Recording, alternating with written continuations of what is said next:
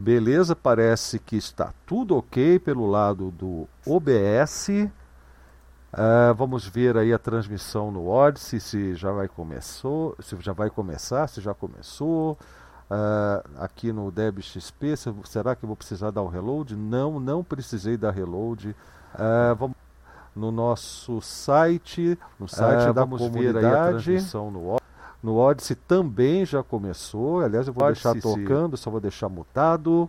É, eu estou ouvindo bem. Como é que vocês estão ouvindo aí no, no chat da gente, da sala da gente aí na, na rede Matrix, na sala DebXP da rede Matrix. Aqui no, no chat do Odyssey, o Igor Musetti já está comigo. Tem mais uns dois aí.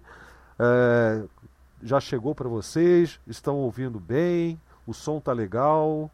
O vídeo tá legal. Vocês estão vendo aí a página inicial da comunidade da XP. Peraí, deixa eu só limpar a garganta, um minutinho. Pronto, agora sim, aquela laminha básica na garganta, né? Depois de a gente tomar um café gostoso antes de fazer essa live de segunda, que é a live número 85 e hoje a gente vai fazer uma. A gente vai discutir um questionamento bastante comum, bastante constante nos papos da nossa comunidade, que é sobre a atualidade e até mesmo a, a validade dos, uh, dos princípios, dos valores do software livre e da luta do software livre em face à realidade do nosso país, do mundo, enfim. Então é sobre esse tema que nós vamos conversar essa noite. Mas antes de entrar no assunto, eu quero apresentar aqui para vocês, olha só, a nossa página inicial da comunidade DevXP, que você pode colocar aí no seu navegador, é, apenas colocando o endereço devxp.org start e você já tem acesso a essa nossa página inicial, que entre outras coisas, né, permite que você faça buscas na web, como qualquer página inicial, mas também faça a busca nos sites, nos recursos da comunidade DebXP, né, dos nossos sites. É, e também você fica informado das novidades, porque eu coloco aqui sempre uma noticiazinha, um anúnciozinho sobre o que está rolando de novidade na, na, na, nossa comunidade. Por exemplo, hoje nós temos o anúncio da live de segunda.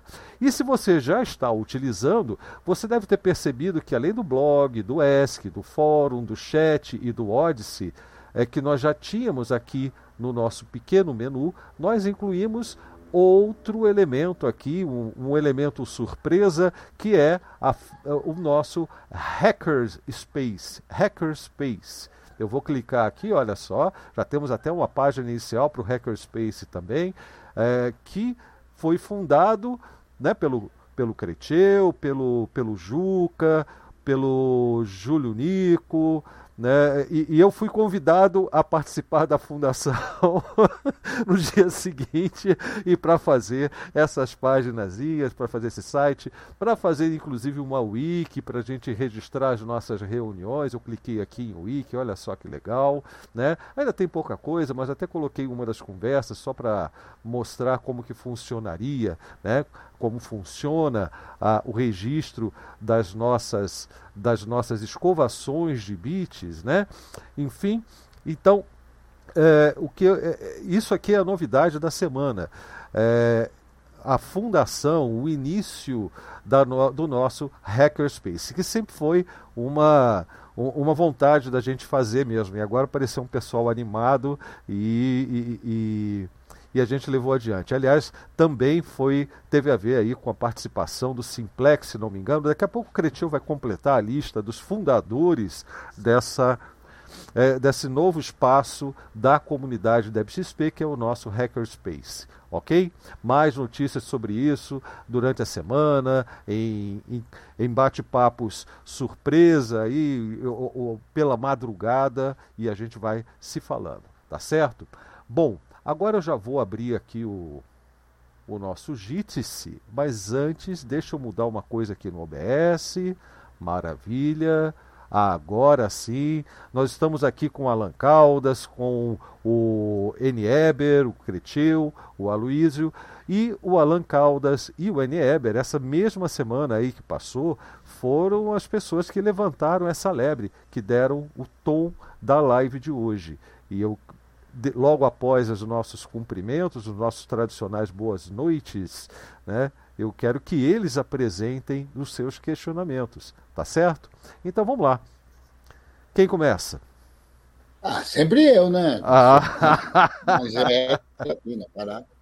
Inclusive, essa história de me botar na fogueira, de lembrar o nome de todo mundo que estava lá, é, não dá. Mas eu acho que você já falou de todo mundo. Não, tinha um digital também, não é isso? Digital? Ah, tem razão. Exatamente. Tínhamos também o digital, é verdade.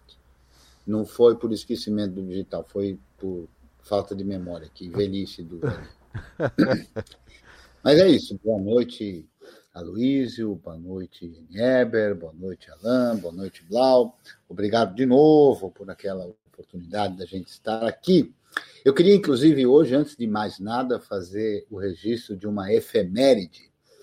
Hoje, 5 de julho, é dia da independência de Cabo Verde. Então, eu queria deixar aqui os parabéns ao povo de Cabo Verde. Cabo Verde é a terra em que se, entre, outros, entre outras línguas, né, se fala o crioulo de Cabo Verde, da onde advém a palavra creteu. Creteu é bem-querer, creteu é como um menino ou uma menina se amam uns aos outros quando se amam. Então, creteu é uma espécie de bem-querer, de querido, ou coisa parecida. Né? E então, no dia 5 de julho de 1975, Cabo Verde se tornou independente. Né? Então, hoje é dia SAB, então, parabéns aos cabo-verdianos e cabo-verdianas.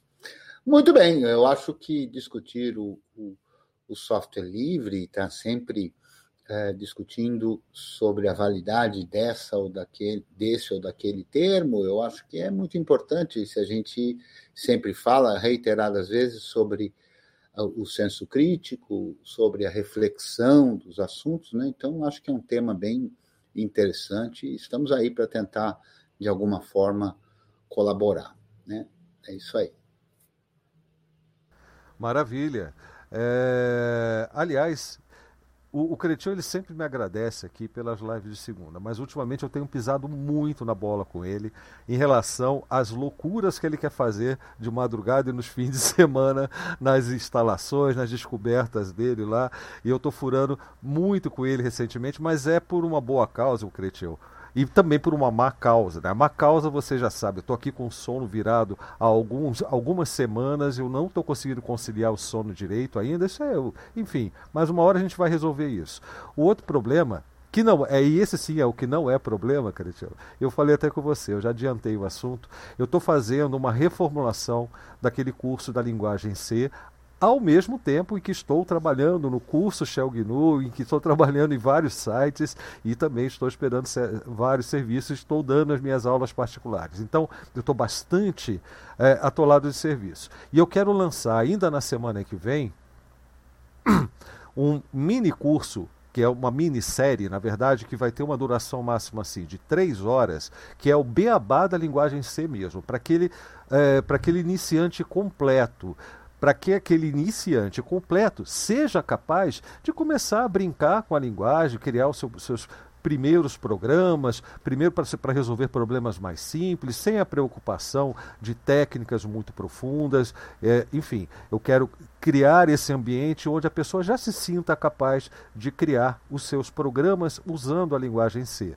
E com um propósito maior porque assim que terminar o curso Shell GNU, que eu completar a publicação dos vídeos do curso Shell GNU, eu vou começar uma nova série de Shell, mas não vai ser em Shell, vai ser em linguagem C. Nós vamos implementar cada uma, os mais interessantes, né, do, cada um dos recursos mais interessantes da, do Shell em linguagem C. Nós vamos simular, nós vamos emular algumas vezes esse comportamento do Shell na linguagem C para a gente entender os mecanismos. Vocês sabem que eu adoro o Shell, então eu não poderia deixar de falar do Shell. Mas também gosto de, de, brincar com essas coisas, de chegar e vamos implementar isso em uma linguagem, em outra, porque eu acho que é assim que a gente, brincando, né, que a gente consegue se desenvolver. Daí, se vocês vão usar isso profissionalmente e tal, é com cada um, né? O que eu quero dar essa pequena contribuição para que a gente entenda melhor uh, aquilo que a gente usa e gosta tanto. Tá certo? Então, ó, tem a ver com isso, viu, Cretil? Tá? Eu, eu, inclusive, gravei é, os três primeiros episódios desse, dessa série nova, do Beabá do C, nesse final de semana. Semana que vem eu vou soltar tudo de uma vez, porque é, a intenção é que seja um curso de três horas para você já sair. Três, quatro horas no máximo, né?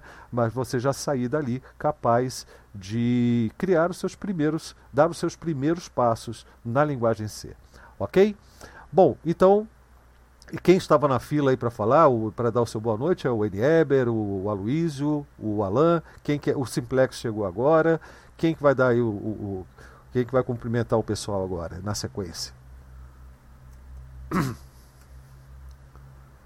Olha só a timidez. Ah. Pode ser eu aqui. Em primeiro lugar, muito obrigado. É um prazer estar aqui participando com vocês dessa live de segunda. Eu costumo assistir as lives toda semana, mas lavando os pratos. Nunca dá para ver a, as imagens de todos, mas eu fico muito contente. Estou é, chegando na, na comunidade da XP, também no curso de GNU agora, já faz uns três ou quatro meses, e estou muito feliz em poder aprender junto com essa comunidade, né? Uhum. E, e a possibilidade de estar aqui hoje colocando algumas reflexões que passaram pela minha cabeça é, me deixa muito contente e sentindo que eu tenho que eu posso vir a ter uma participação nesse grupo. Isso me alegra muito. Valeu. E só para vocês saberem, esse que falou foi o Alan Caldas, que eu provavelmente chamei de Alan Costa em algum momento, não foi não? Não, não chamou não. Ah, então tá bom. Fiquei com isso na cabeça. Será que eu chamei ele de Alan Costa? Você sabe que eu troco o nome direto. O Paulo Freire tá, tá pé da vida comigo porque eu estou chamando ele de Paulo Coelho. Toda hora eu misturo os dois. Mas não é o único que passa por esse problema não, né? Mas enfim. É... Enieber, você também abriu o microfone aí? É, é, é muito legal participar da live. É, a provocação nasceu, a provocação de software livre precisa evoluir nasceu de uma das lives que, que eu participei, acho que foi a primeira que eu participei. E desde então eu já estava meio é, pensando sobre o assunto e com o tempo eu vim formulando um pouco mais, questionando um pouco mais, e a ideia é compartilhar um pouco dessa reflexão também. Maravilha. Aloísio?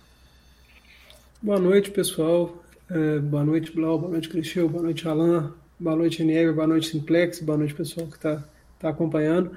Eu dei uma sumida das, das lives de segunda, tem que deve ter um mês mais ou menos, ou alguma coisa perto disso que não deu para aparecer. Feliz de estar aqui de volta. E os temas, o tema de hoje, os, as propostas aí de assuntos, que as questões são bem, bem interessantes. Estou animado para ouvir o que, que todo mundo tem a dizer a respeito e trocar uma ideia sobre essas coisas. E agradecer, porque eu acho que é, como o pessoal já falou, né? Esses encontros são muito importantes e muito legais, e assim, é um, é um trampo, né? Então, valeu, Blau, valeu, Cretil, valeu todo mundo que está fazendo, mantendo isso possível toda semana, que eu sei que não é mole, não. É, não é mole, mas sabe quem está mantendo isso? São vocês, o pessoal da comunidade que está mantendo isso, o pessoal que, que apoia o canal, mas principalmente o pessoal que vem discutir. Tá? É, o, o, o Alan, o, e o N. Eber estão cumprindo aqui o papel original dessa comunidade. Tá? Nós criamos um blog comunitário com essa finalidade, nós criamos um fórum com essa, com, com essa finalidade, para que as pessoas expusessem os seus pontos de vista, é claro, dentro das nossas diretrizes, do nosso compromisso de conduta. Né?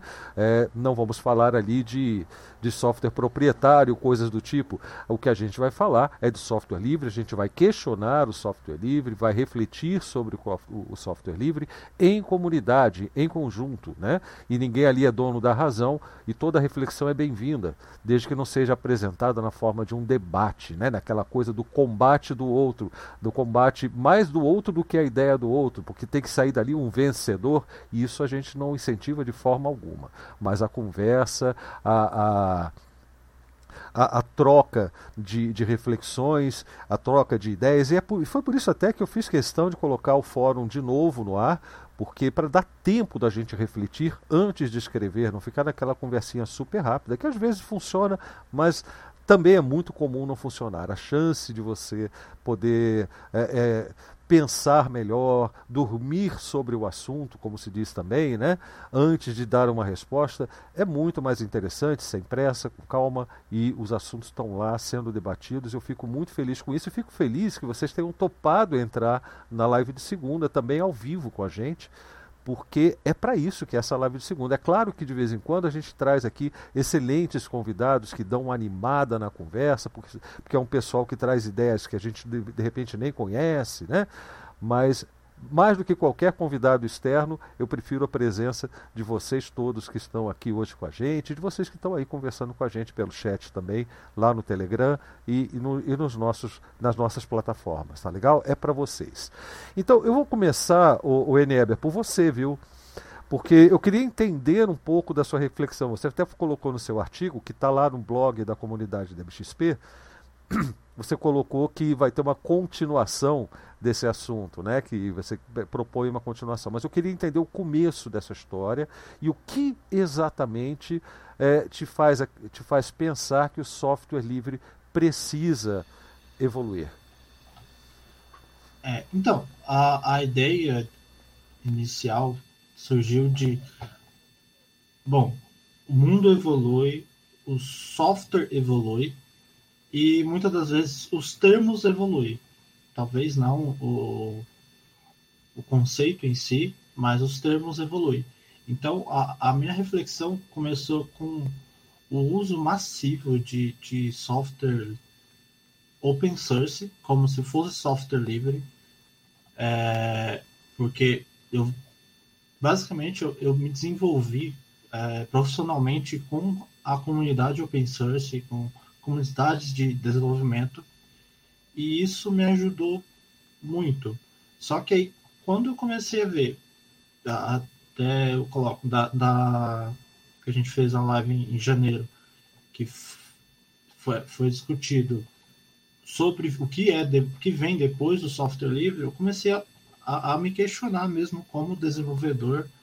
Será que a gente não está desenvolvendo muito software para indústria, ao invés de desenvolver softwares pronto, não no sentido é, de prontos para uso para qualquer pessoa usar, mas no sentido de é, um, um software que eu simplesmente vá lá e, e use, ao invés de eu precisar compilar ele, para quem não tem essa, essa facilidade de compilação, já ter um, disponibilizar esses softwares como serviço. Então, a, a, o meu questionamento inicial partiu daí. Bom, é, eu, eu, queria que você definisse melhor esse software como serviço, porque a gente já tem uma vários, vários, é, uma terminologia envolvendo isso. Existe o software como o serviço como substituto de software, né? E o software como serviço que já é a, a, acepção que faz uh, quem, quem, trabalha com a, o, o, tal do, do, software de plataforma, né? Então, é, eu queria que você só especificasse um pouco mais isso e depois definisse para mim também o que você quer dizer com usando software, é, software open source como se fosse software livre. Tá, começando da última. É, quando a gente está desenvolvendo é, open source ou desenvolvendo no dia a dia, muitas das vezes a primeira coisa que é, a gente é levado a, a, a, observar é o código, nada além. E aí falar, ah, tá funcionando? Então bola para frente. E muitas das vezes a gente esquece que a, a segunda coisa mais, é, a segunda coisa que vem como, como principal, que é a licença daquele software, que é o contrato que a pessoa que desenvolveu ou a pessoa que mantém aquele software fez para que aquele software consiga evoluir, enfim. E muitas das vezes, ah, como desenvolvedores, as pessoas não, não, não prestam atenção nisso. Tanto é que eu ainda hoje ainda tenho uma dificuldade de, de entender as licenças de software. Eu entendo que, por exemplo, a, as licenças mais é, recomendadas para o mundo de desenvolvimento, seja é, corporativo ou livre, é MIT. Mas depois de um tempo estudando sobre é, a GPL e algumas outras licenças, tem um caminho ali que, que precisa ser bem definido, precisa ser não bem definido, mas mais compartilhado. Então acho que é, é, essa é a questão de muitas muitas vezes a gente como desenvolvedor usa o software open source e fala, ah, esse é software livre, não tem problema. Mas muitas das vezes é só um software uh, open source que você não tem direito algum sobre ou nenhuma liberdade sobre aquele código. Tudo que você precisar fazer, tudo que você queira fazer sobre aquele software, você precisa de uma permissão do, do proprietário. Eneb, a gente precisa então fazer um ajuste aí, seja para você ou para quem nos assiste. O software que você aí por último descreveu não é um software open source. Um software open source, muita gente faz a tradução de open source. Bom, open source quer dizer código aberto. Então, se eu consigo ler ali o código, então é porque se trata de um software open source. Não, está errado isso. Não é isso que é um software open source. Um software open source é um software cuja licença seja aceita por uma entidade, que é a entidade Open Soft, Open Soft Initiative. E essa entidade define lá, a partir de 10 itens, o que é um software open source. O fato do código ser possível de ser lido é um dos itens, mas todo o resto é importante, né? inclusive para ser open source. Então, o software que você descreveu, que você tem acesso ao código, mas precisa pedir permissões para isso e aquilo, o nome desse tipo de software é proprietário, não é open source. Então, talvez por isso venha uma certa confusão. Muita gente faz a tradução, ainda que na mente, de que open source é igual a código aberto, né? Então, código aberto, assim, eu estou vendo código, então é código aberto, então é open source. Não, não é. Um software que tem uma licença, ou que não tenha uma licença, que expresse claramente que os 10 itens, e nesses, esses 10 itens vieram da definição de software livre usada pelo projeto Debian, a Debian Free Software Guidelines. Então, eu recomendo a todos, né, eu vou pegar o link aqui depois que eu parar de falar, mas eu recomendo a todos lerem esses 10 itens. Né? Então, você vai encontrar lá não só os 10 itens, como também as licenças que a Open Source Initiative define como licenças uh, uh, de open source. A maioria delas também são aceitas pela Free Software Foundation e que, portanto, também são software livre. Né? Uma ou outra, o, o Enelber já pegou o link ali, que ótimo, então já está aqui, a gente vai colocar aqui nas comunidade, na, no chat da comunidade também. Então, é, é, é importante fazer essa distinção, viu, Enelber? Então, é assim, esse software que você está falando que desenvolve open source como se fosse software livre, não. Desenvolve um software privativo, que você tem acesso ao código, mas ele não é open source, nem software livre, nem coisa nenhuma. Ele é privativo mesmo. E isso é, importante, o, o e, e todo mundo, né? Eu estou falando isso para o pessoal todo que está assistindo. Porque às vezes a gente chega a certas conclusões baseado nas premissas erradas, erradas. Tá? Então, a, a falta da, da, do conhecimento das premissas leva a conclusões totalmente distantes do que é o objetivo do software livre, por exemplo, do próprio open source. Né? São, são conceitos muito bem definidos que precisam ser entendidos antes mesmo da discussão. Tá? Bom, E aí, agora a, o restante, ajusta, deu para entender aí a diferença do que é um software que tem apenas o código disponível para leitura e um código e um programa open source? Para mim ficou, ficou mais claro. É, muitas das vezes, por exemplo, um, um, citar um exemplo que ficou bem, bem emblemático. É, eu, eu desenvolvo para para front-end e mobile e uso uma biblioteca chamada React. Essa biblioteca ela nasceu dentro do Facebook e ela foi disponibilizada é, o código no GitHub. E tinha uma, eu não lembro agora qual era a licença, mas tinha uma cláusula na licença dela que fala o seguinte: você pode fazer o que você quiser, entre aspas, né? Você tem as liberdades, só que você não pode fazer um Facebook, tipo, a, a algum concorrente do Facebook, algo que o Facebook já faz. E aí muitos foi discutido até que ela, essa licença ela foi mudada pela comunidade, tipo, pelo o Facebook acatou o que a comunidade estava falando, mas no final trocou é, essa cláusula. Só que a, ainda é, é nebuloso essa discussão por mais que muito, muitas comunidades discutem isso, a comunidade de desenvolvimento dificilmente para para analisar esses princípios que, que foi colocado de open source mesmo. Os princípios de open source muitas vezes são deixados de lado. Tanto é que, que eu não tinha conhecimento disso. Beleza.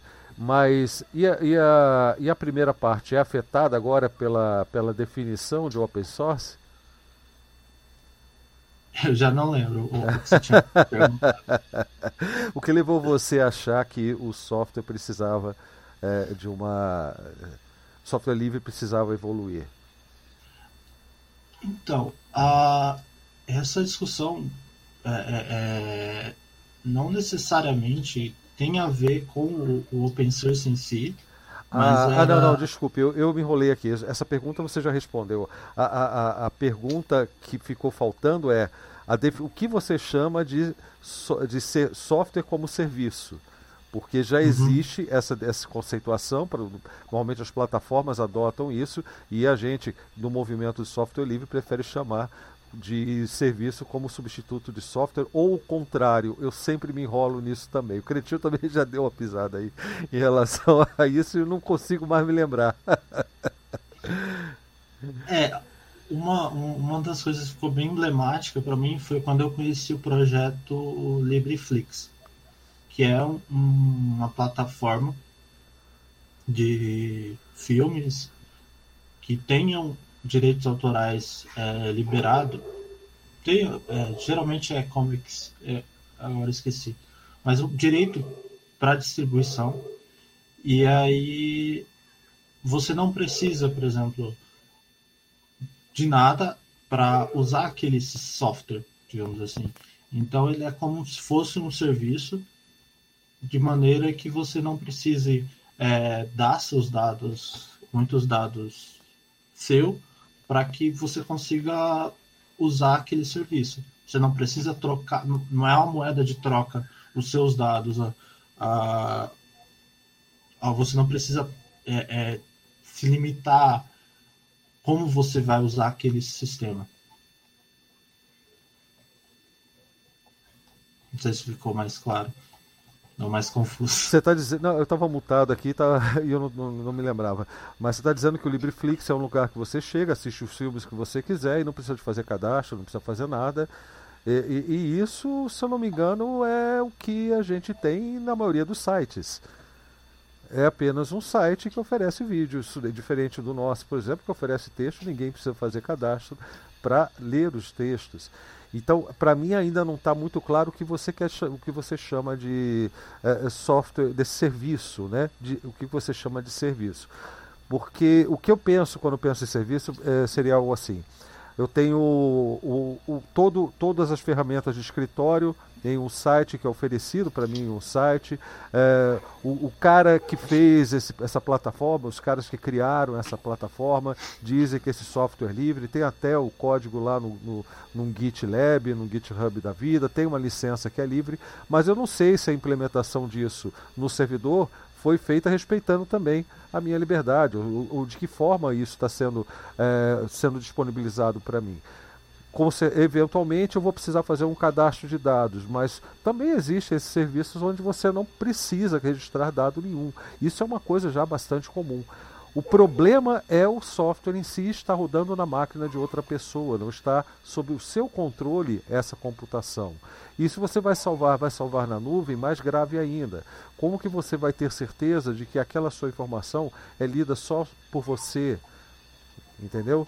Uh, e, e, outra, é possível eu pegar o software e na minha máquina com os recursos que a gente encontra comumente, por exemplo, uma instalação de um pequeno servidor web, mais uma linguagem ali qualquer de, de páginas dinâmicas, eu consigo utilizar esse software é, é, sem recursos de uma, de uma outra de, do prestador de serviços, do servidor que, onde está instalado tradicionalmente isso?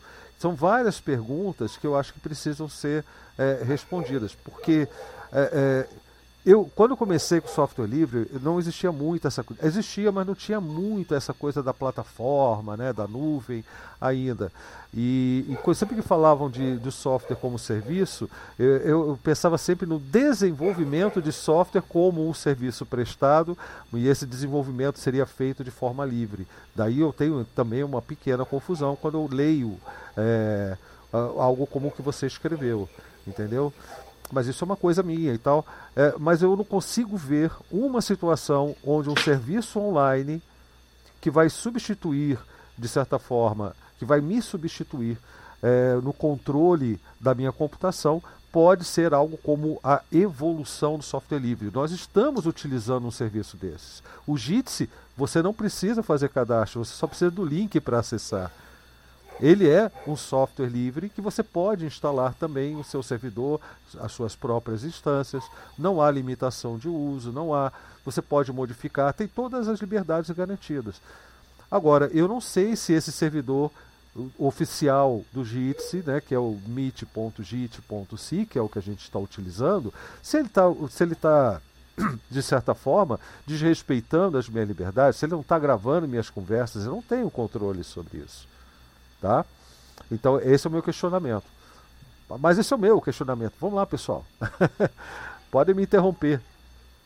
É, o assunto é delicado. O LibreFlix, por exemplo, é, a licença que eles oferecem é a licença AGPL. Né? Então, em tese, de fato, é, se você acessa o site, ao acessar o site, o início lá do código HTML indica, inclusive, qual é a, a, página no, no, no LibreGit uh, uh, do código do, do JavaScript que está embutido no site. Né? Eu não fiz aqui, uh, talvez a gente, a gente que tem aqui no grupo pessoas mais capacitadas, eu vou citar o Adonai, por exemplo, então eu não sei Exato. se eles já fizeram um, uma verificação para saber se o JavaScript que tem no site né, é, é livre ou não. A gente tem que tomar certos cuidados realmente com a percepção da gratuidade e do não cadastro com uh, uh, ser ou não ser livre. Né? São coisas absolutamente independentes. Não é porque tem um cadastro que não é livre e não é porque não tem um cadastro que é livre. Né? É claro que não ter um cadastro em muitas circunstâncias, é, em muitas circunstâncias é interessante, porque você acessa em tese, de maneira anônima. Né? Mas ter um cadastro, como por exemplo na comunidade DebXP, no fórum da comunidade DebXP, não faz do fórum algo não livre. Apenas é uma questão de evitar problemas com, com trolls e esse tipo de, de coisa. Então a gente tem que ter esse cuidado muito, muito claro. Sempre é um problema, e, e para que sempre é um problema o fato da gente ter um software, usar um software que roda na máquina de outro alguém, uma máquina sobre a qual não se tem controle. Então é sempre preciso saber, e aí se está, tem que se estabelecer uma relação de confiança. Né? Não há como você saber se o programa está rodando na máquina de outro que você não tem acesso, não há como você saber se o que está rodando lá é ou não é livre, se o que está rodando lá está fazendo o que promete ou além disso. Né?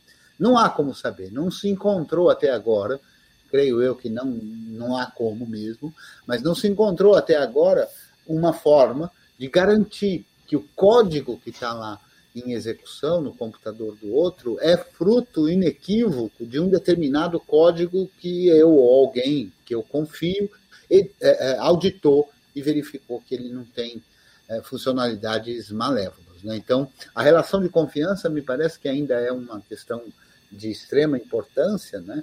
Então, acho que esse aspecto precisa estar muito claro e a gente tem que ter uma porção de cuidados. É muito complexo, muito mais complexo do que se encontrar respostas simples para esses assuntos. Né? Então, uh, esse equívoco, é, é, Eber, do código aberto, ele é muito comum, a meu ver, é, colocado de forma proposital, no sentido realmente de ampliar o conceito para depois extingui-lo, né? Conceito do software livre para depois extingui-lo, e é isso que o movimento open source eh, vem fazendo nos últimos anos, nos últimos 23 anos, né? É isso? De 1998, é. É, 23 quase. É, foi janeiro. Então é de, preciso é. tomar cuidado com isso, entender o que, que isso significa, né? É, quando você falou que você não entendia muito de licenças, é assim, ninguém entende muito de licenças, ou quase ninguém. Né? É, a gente tem uma noção é, boa, mas entender com profundidade, eu acho que tem que ser do ramo, tem que ser advogado, advogada, ou coisa parecida.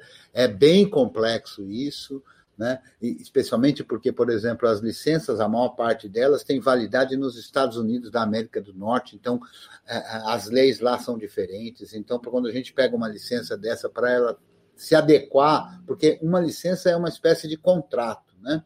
E nenhum contrato pode ferir licenças, é, é, leis, né? Daquele determinado país no qual aquele contrato vai ser aplicado. Então, isso é muito complexo, realmente, mas é, é complexo quando chega lá nas minúcias, né? O básico do, das licenças, e, e que eu acho que é bem oportuno a gente distinguir pelo menos três categorias de licenças, né?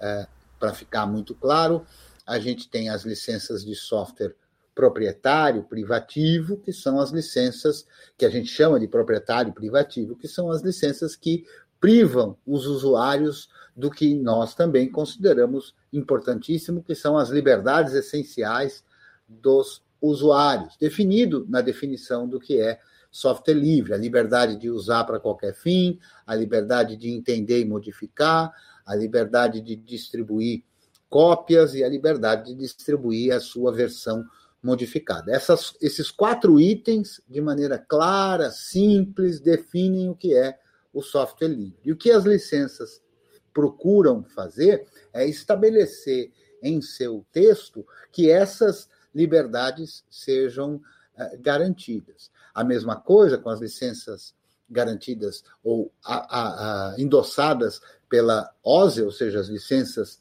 aceitas pelo open source, então aqueles 10 itens. Então a licença tem que garantir, assegurar aqueles 10 itens. Entenda por assegurar no sentido de infringir ou não a licença, né? não da garantia absoluta, porque uh, uh, nenhuma lei, nenhum contrato garante absolutamente. Garante como é que são os termos, mas alguém pode, em dado momento, infringir os termos. Né? Então, o objetivo da licença é definir quais são esses termos, não garantir a não infração do termo.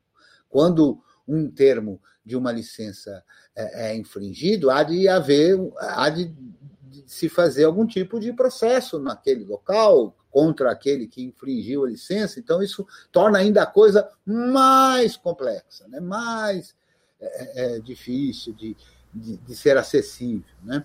Aliás, a, a minha cabeça velha e, e, e rabugenta né? costuma dizer que essas coisas são assim mesmo, que é para poder ser a zona que é para a população em geral, né? tornar isso tudo sempre inacessível, né? uma coisa assim absolutamente incompreensível, para dar uma noção toda atrapalhada e, no fim das contas, os poderosos continuarem fazendo o que querem. Né? Então, como a gente vem assistindo aqui no nosso país mais recentemente. Né? Então, ou não, recentemente, mas, enfim, é, é, eu acho que, que essas coisas precisam estar claras. Então, os três tipos de licença que falei, a licença que a gente definiria como algo que não é livre, uma licença que a gente define como algo que é livre, uma licença que a gente define como algo que é open source. Esses dois últimos, muito próximos, sob o ponto de vista legal. Né? Então, sob o ponto de vista legal, são muito próximos. Me parece que há duas licenças, uma que é aceita pela Free Software Foundation, mas não é aceita pela Open Source Initiative, e uma outra que é aceita pela Open Source Initiative e não é aceita pela Free Software Foundation. Eu nem lembro direito aqui o nome dessas licenças, são licenças muito específicas que não são usadas nos softwares que a gente está acostumado. Né? Então, a licença MIT, por exemplo, é uma que você fez referência, Niel, é uma licença que a gente chama de permissiva, porque é uma licença que é de software livre, é uma licença que é de open source, mas não é uma licença que tenha o conceito embutido de copyleft, né? que é um outro conceito. Que conceito é esse? É o conceito de que se você resolver distribuir a sua versão modificada, você tem que dar a quem você distribui os mesmos direitos que você teve. Né? Então, essa é a característica do copyleft. A licença MIT não é uma licença copyleft. Portanto, se você uh, uh, ter, tiver acesso a um software livre licenciado sobre a licença MIT, você pode distribuir uma versão modificada, inclusive de modo proprietário. Né? Por isso ela é chamada de permissiva, coisa que não é possível, ou melhor, não é permitido numa licença copyleft, como é o caso da licença GPL, seja GPL V2, seja GPL V3. Né? Então, acho que esses conceitos precisam, mínimos, assim, precisam estar muito claros, né, para inclusive para poder se aprofundar. Né? Tem gente, inclusive, que tenta se aprofundar sem ainda ter a clareza dos, dos princípios básicos. Isso acaba dando mais confusão. Né? Muita gente se beneficia dessa confusão, mas eu acho que agora talvez tenha ficado claro aí, não sei. É, e de carona nessa confusão, que eu também acho que é proposital, quando entra no juridiquês principalmente, né? mas no próprio âmbito das, do, do, do, software livre e do open source, dos movimentos e da iniciativa, no caso do open source, que não é um movimento, né? É, o que se tem também é a confusão do papel da comunidade. Enquanto que em comunidades que trabalham softwares que são declaradamente open source, são livres, etc., a gente já sabe, mas que são é, declaradamente com o viés ideológico do open source, você vê que a comunidade ela tem a tendência a não se preocupar com os aspectos das, das garantias das liberdades, a não ser quando elas são afetadas por isso. E acontece a cada cinco anos, quando a QT Company, por exemplo, resolve mudar os termos do, do serviço dele, que é do, do serviço livre, né, da, da disponibilização livre do, do, das bibliotecas dele, lá do framework deles, né, é, e, e, o, e, o pessoal começa a ficar todo oriçado. E é engraçado que você não vê muito resultado. Você vê reclamações e daqui a uma semana, duas, a coisa esfria e vira aceitação até a próxima, é, a próxima cartada da Kitty Company. Cute Company, aliás, né? nada cute ali, mas é, é assim que eles se chamam. E, e por outro lado, você vê situações como acontece hoje, nesse instante, né? Todo uma, toda uma, uma reação contra o que a Muse fez ao adquirir, e eu ainda não entendi como essa coisa de aquisição, é, mas enfim, a Muse adquiriu o Audacity. Teve primeiro aquela controvérsia sobre a telemetria, que por si só não é problema. O Debian tem uma telemetria opt-in, né? opt-in, que é a, aquele popcall, né? o, o, o a, aquela avaliação de popularidade de pacotes. Você escolhe colaborar com o projeto dizendo que você, permitindo que é, eles vejam o que você instala, o que é mais instalado pelos utilizadores do Debian. E isso ajuda o pessoal a, a, a dimensionar ali os esforços.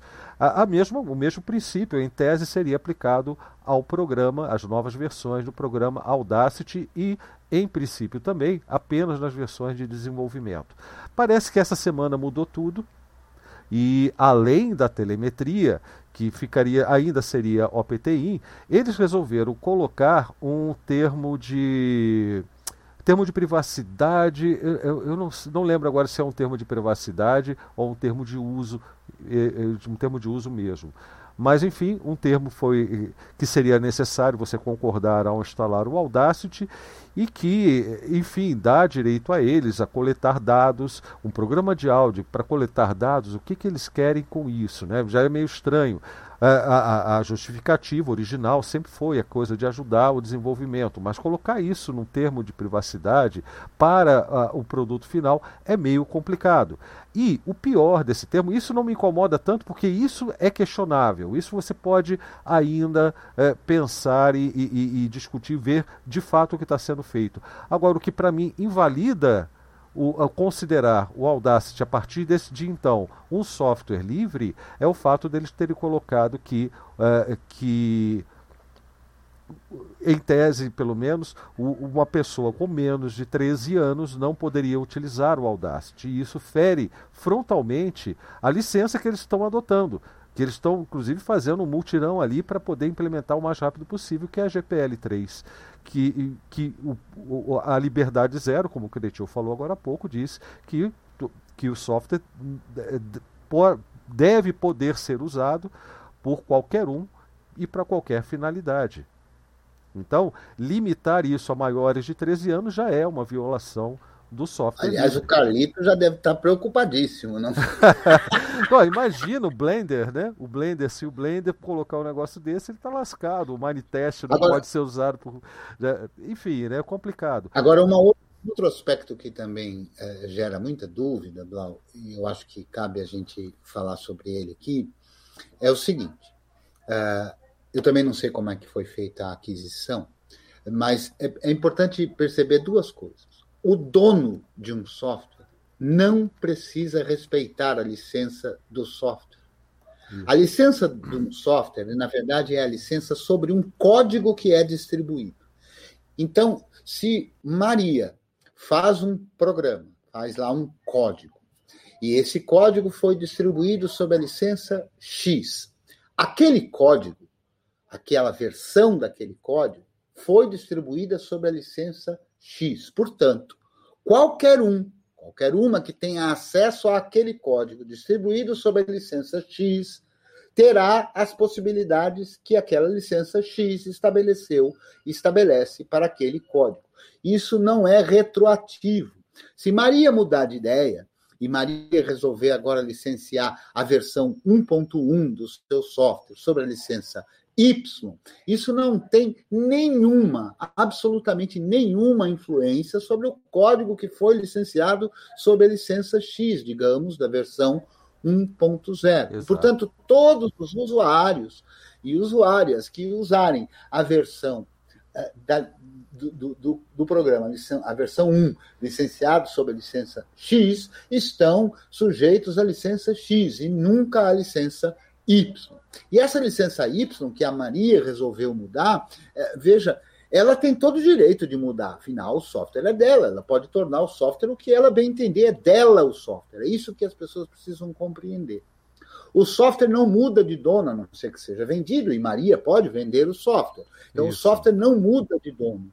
O software tem um código. Este código é licenciado sob uma licença. Quem obtém esse código, obtém esse código atrelado às permissões que aquela licença e restrições, eventualmente, que aquela licença estabelece. Né?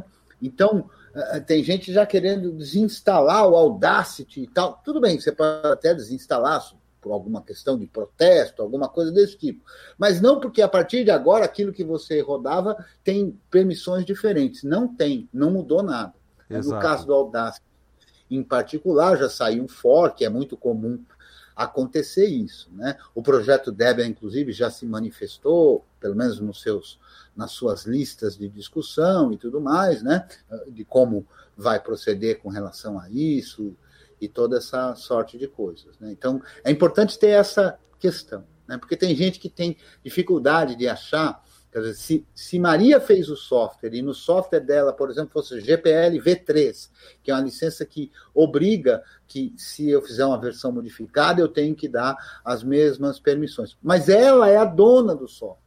E, portanto, ela pode fazer uma versão modificada do que já é dela e não passar nada para ninguém. Então, logo ela queira ou não queira passar. Exato. Ela não tem que respeitar a licença porque ela é dona. Então, o dono, a gente vive no mundo do copyright.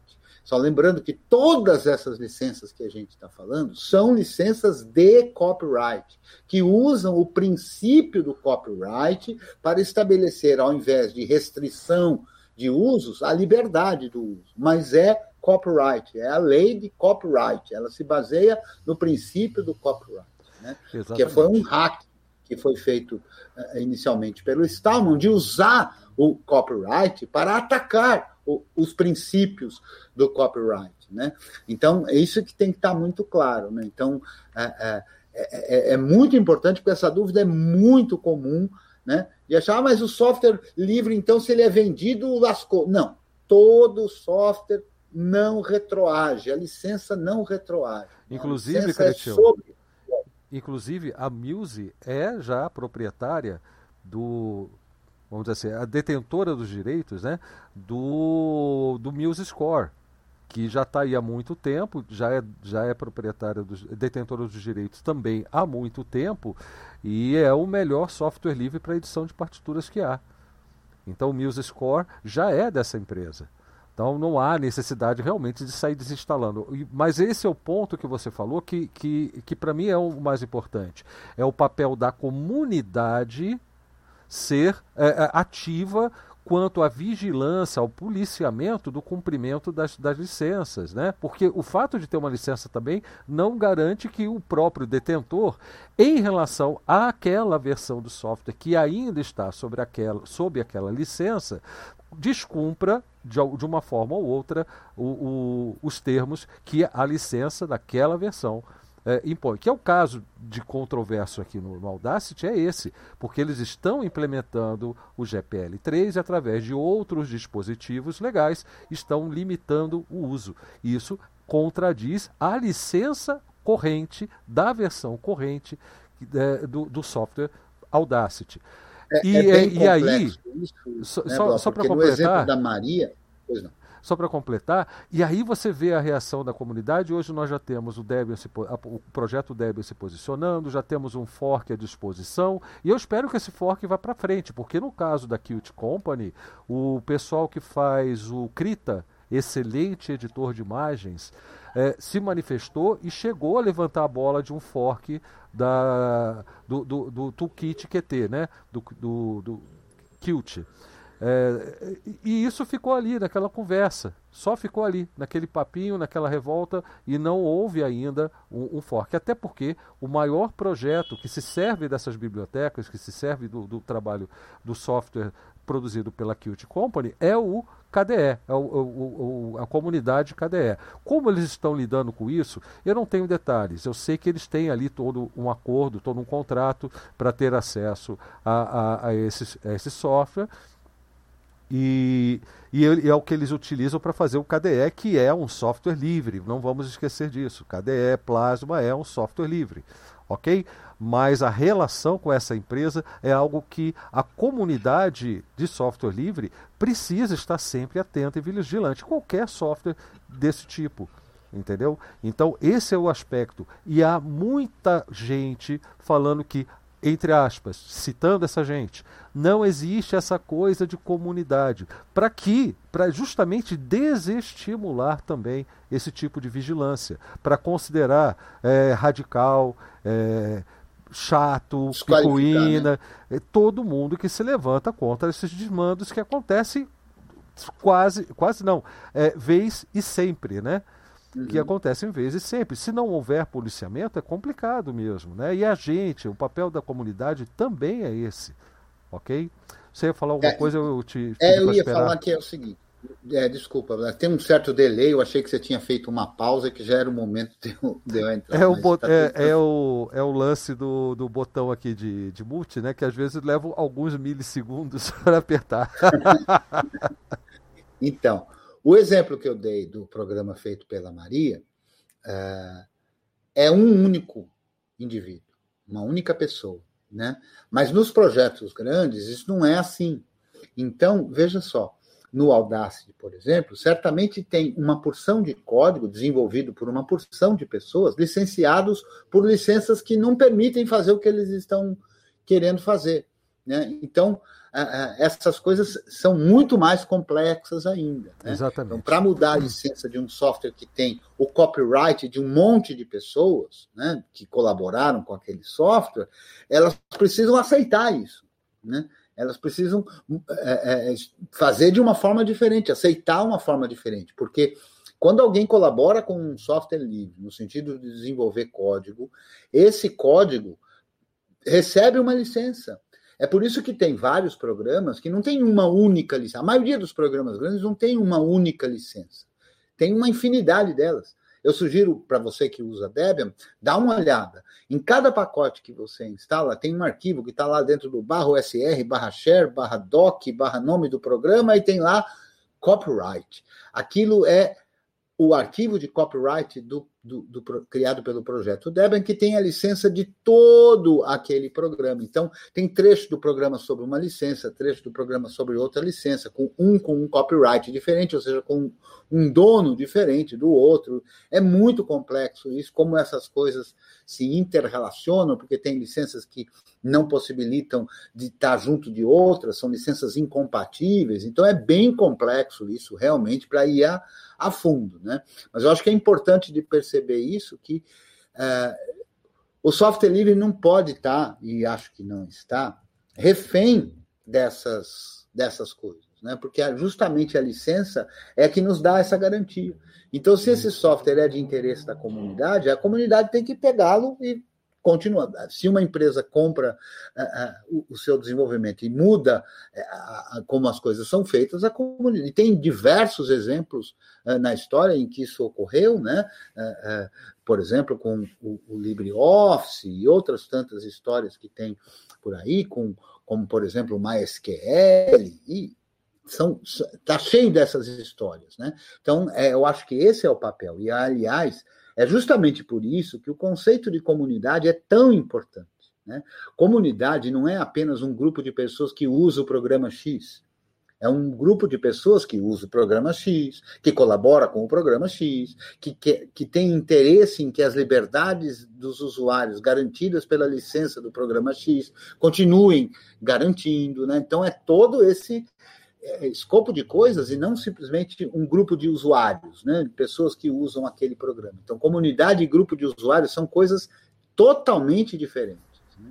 Perfeitamente. Olha só, eu vou dar aqui voz ao pessoal do, do da Matrix, que já tem duas, duas, é, dois comentários lá. Primeiro do Angélico, que é uma pergunta e eu gostaria de saber a posição da comunidade sobre o WSL. Eu paro por aí, viu, Angélico? WSL é. não é assunto da comunidade. Isso é software proprietário. Se você vai rodar um software livre através dessa, dessa ferramenta, tudo bem, mas você ainda está usando toda aquela parafernália proprietária em volta, né, não livre, e a última coisa que eu vejo é a sua observação, que ele pergunta aqui, será que essa é uma forma de divulgar o GNU Linux e o software livre, ou existem interesses obscuros nisso? Não, existem interesses escancarados nisso, né, que é manter você usando software proprietário né, e com a ilusão de que você é, é mais livre, não, menos escravo, menos dependente, porque você está executando um software livre no seu Windows. Não precisava nem do WSL, até porque a maioria dos programas livres que, que, estão disponíveis aí, que, que, que, são importantíssimos, como o GIMP, o Inkscape, eh, o, o, o, Ardor e outros tantos, até o Audacity que a gente estava falando aqui agora, tem centenas desses softwares com compilação feita para Windows. Você não precisava nem do WSL. Tá? Você só vai precisar do WSL, é, a, a, o uso que eu vejo é quando você vai precisar acessar servidor ou shell. Basicamente, é essa seria a utilidade disso. Fora isso, não há porquê. E, e, e outra, é para dar a ilusão de que você está usando algo menos livre. E outra ainda, utilizar programa que é livre não é a mesma coisa de que de, de, de você divulgar o GNU com o Linux ou o software livre. Tá certo? Exato. O, o Angélico, sobre esse tema, eu acho que você não teve oportunidade de ver. Eu publiquei hoje a aula de Tira Dúvidas, que foi gravada na última quinta-feira, em que teve uma pergunta sobre isso e eu discorri lá uns Manda 20 minutos, pelo menos, né, sobre isso. Eu vou mandar o link aqui, então logo eu me ajeite aqui. Mas aí eu discorri bastante sobre isso, então eu acho que o Blau, faço minhas palavras do Blau, e, portanto, eu não vou nem comentar mais isso aí. E eu tenho um comentário sobre isso. É até isso não, eu venho pensando sobre isso e é, é meio estranho. Se a liberdade, a nossa liberdade, ela é um direito, por que, que a gente vende, digamos assim, a liberdade para usar um software? Por que, que a gente paga a o, o software com a nossa liberdade. Será que isso não seria, de certa forma, ilegal? Não ilegal, não, mas imoral? Eu não entendi o pagar o software Eu com a nossa liberdade. Por exemplo, no caso do, do Windows, o Windows ele é um software proprietário, Sim. certo? Mas, digamos assim, é, você tem a liberdade de fazer o que você quer dentro você tem a liberdade de ir e vir fora do, do, do mundo digital, claro. Só que quando você fala de softwares proprietário, você não tem essa liberdade, porque ele te restringe a uma cláusula que você tem que concordar para usar aquele software. Será que essa essa esse uso de você fornecer a sua liberdade no sentido abrir ah, mão, eu né? aceito isso abrir mão da sua liberdade para você usar aquele software não seria é, imoral no sentido de é, não faz sentido liberdade você não se troca você não pega. Falar ah, tudo bem eu fico fechado em casa para receber comida por, por, pelo governo. Tipo não, não é bem assim. Dadas as condições hoje é um pouco diferente sei mas é a questão é, eu não posso trocar minha liberdade como se fosse um produto. E aí, muitas das vezes as empresas fazem essa, esse uso da sua é, a, a, sua liberdade como se fosse uma moeda de troca. Tudo bem, você pode fornecer sua liberdade, eu te forneço esse software. Então, essa é a luta. Mas essa é a luta, né? O é, software livre. Tem bastante coisa aí que precisa ficar mas é, claro. É mas a ele... historinha do cretino, né? Mas ele está é, processando tem o direito ainda. De falar, ah, eu quero ser escravo. É, me, me põe os grilhão aqui. Exato. É, então, o primeiro, eu queria só pontuar um aspecto que é o seguinte, que, que também é uma certa confusão. Quando você usa um software, qualquer que seja, você só usa aceitando a licença daquele software, seja ele livre ou não livre. Sim. Então veja só, essa distinção, então, porque é importante essa distinção, especialmente para entender os aspectos políticos do software livre. Quer dizer, o software livre não é uma coisa de qualquer um. O software livre tem dono, o software livre tem os seus autores, o software livre tem os seus colaboradores, o software livre tem as suas licenças. Então, quando você resolve usar um software, qualquer que seja, você tende a aceitar a licença. Agora, a licença Há licenças que restringem o usuário e há licenças que não restringem o usuário. Percebe? Então, a gente tem que perceber, inclusive, quando você fala de moralidade, é, é complexo isso. Porque de que ponto de vista você está falando? Né? O movimento do software livre considera antiético um software não respeitar as liberdades essenciais do usuário. Mas isso não é o mesmo aspecto de um usuário que usa um software que não respeita as suas próprias liberdades. São posições distintas e que a gente precisa tomar cuidado com isso. Né? Há certas circunstâncias, por exemplo, a meu ver, e sim, é, é, ilegais e imorais, em que você, como cidadão, porque existe na Constituição brasileira, por exemplo, que você não pode ser obrigado a fazer nada para cumprir os seus deveres constitucionais. E, no entanto, isso vem sendo pervertido justamente por software uh, privativo. Né? Então, a gente tem que pensar de que lado a gente está observando. Né? Então, por exemplo, se você adquire um trabalho, você vai fazer um trabalho numa empresa, e na empresa eles usam um software não livre. E aí você lá na empresa está usando aquele software não livre. Eu acho muito pouco provável alguém dizer que a tua atitude é imoral, que a tua atitude é antiética. Né? A gente, quando Sim. fala dessa questão de ética, está falando de quem distribui o software. Né? Não é nem da empresa que adota e nem a sua. Né? Quem usa é então, vítima. Pois é, a gente precisa estar com isso muito claro. O Aloysio ia falar, vou ficar calado aqui. Eu ia falar, Cretil? Tava sabendo que eu ia falar, não? não, acho que era o Simplex. Eu, era... eu acho que era o Simplex. Ah, era eu. Ah, então tá bom. Então deixa eu ver. Ah, então é, se você vai ver... se, se quiser eu falo, mas eu acho que eu vou deixar o Simplex falar. A gente... Não, você fala alguma coisa aí, eu vejo se eu consigo entrar, porque essa parte de licença não é o meu forte. Tá certo, Simplex. Até porque tem ainda o Igor aqui, um comentário dele, e eu quero entrar no assunto puxado pelo Alan também, e a gente já passou de uma hora aqui, né, ainda não falamos do, do, do ponto da, do questionamento do Alan. Fala aí, Luiz. É, não, só fechando esse, esse ponto, dois pontos que eu acho interessantes da gente sempre voltar. Um, na hora com essa pergunta do, do WSL aí, esse negócio de, de dessa enganação, né? Realmente para tentar ludibriar. E a Microsoft tem um processo de, né, a gente, uh, uh, de chamar o, o software livre de câncer, passar a ser Microsoft Loves Open Source, né? É, comprar o GitHub, etc. E agora com esse negócio do WSL, e aí vem essa exatamente a diferença que vocês colocam, que é o segundo ponto, né? De você usar software livre não está necessariamente, muitas, na maior parte das vezes, não está relacionado a você realmente defender aquela causa e entender o que aquilo significa, né? E esse aprendizado eu acho que é uma das coisas mais importantes que é um dos papéis mais importantes que a gente tem que ter, é, é ajudar a, a fazer as pessoas compreenderem isso, porque a verdade é que todo mundo é software livre o tempo inteiro, né?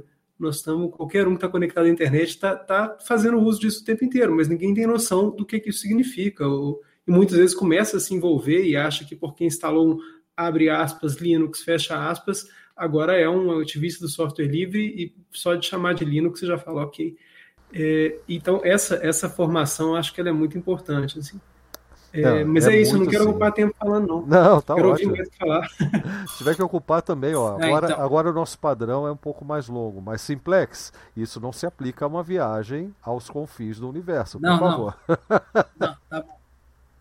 Então eu vou deixar só uma notinha, porque isso aqui não. Eu vou. É uma digressão, então eu só vou deixar a nota. É, eu tenho, eu tenho uma, uma concepção particular de não é essa palavra que eu usaria. O, software livre precisa evoluir, mas é, eu tenho uma ideia de uma coisa que precisa é, de, vamos dizer assim, pós-articulação, porque é aquela coisa que eu digo, ah, a gente pensa em coisa além do software livre, né? A gente, a gente vai jogar bola, vai, vai a subir para os passarinhos, entendeu? Então, é, mas é, seria uma coisa mais pós, né? Que é o aquelas tranqueiras que você fica vendo é, em parabolagem, que é articulação arquitetural. Esse é o meu, essa é a minha encrenca. Então, fica notinha para outras, outras provas. Você fala da articulação estrutural, aquela coisa de você forçar um software a ser dependência, mesmo ele sendo livre e tudo mais, ou, ou, outro, ou é outra coisa? Entra nisso também, mas é, é solidificando um conceito de, de é, intercambiabilidade arquitetural, vamos dizer assim. Sei, sei. Poder trocar um pelo outro. Mas como, mais, mais do que como um princípio de software, como um princípio. Porque o software livre ele tem essa. Eu, eu não uso a palavra ideologia para o software livre porque eu uso a palavra princípio, né? Você tem ali princípios e dali você vai.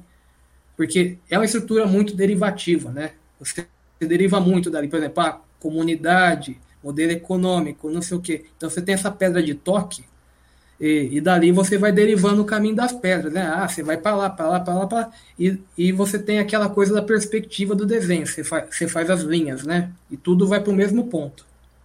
É, do, tá lá o software livre e você deriva um monte de coisa. Então, seria uma coisa nesse sentido. Pegar a ideia da, da arquitetura e passar e, e ver até onde eu consigo fazer para tornar essa ideia da, da arquitetura um, um princípio.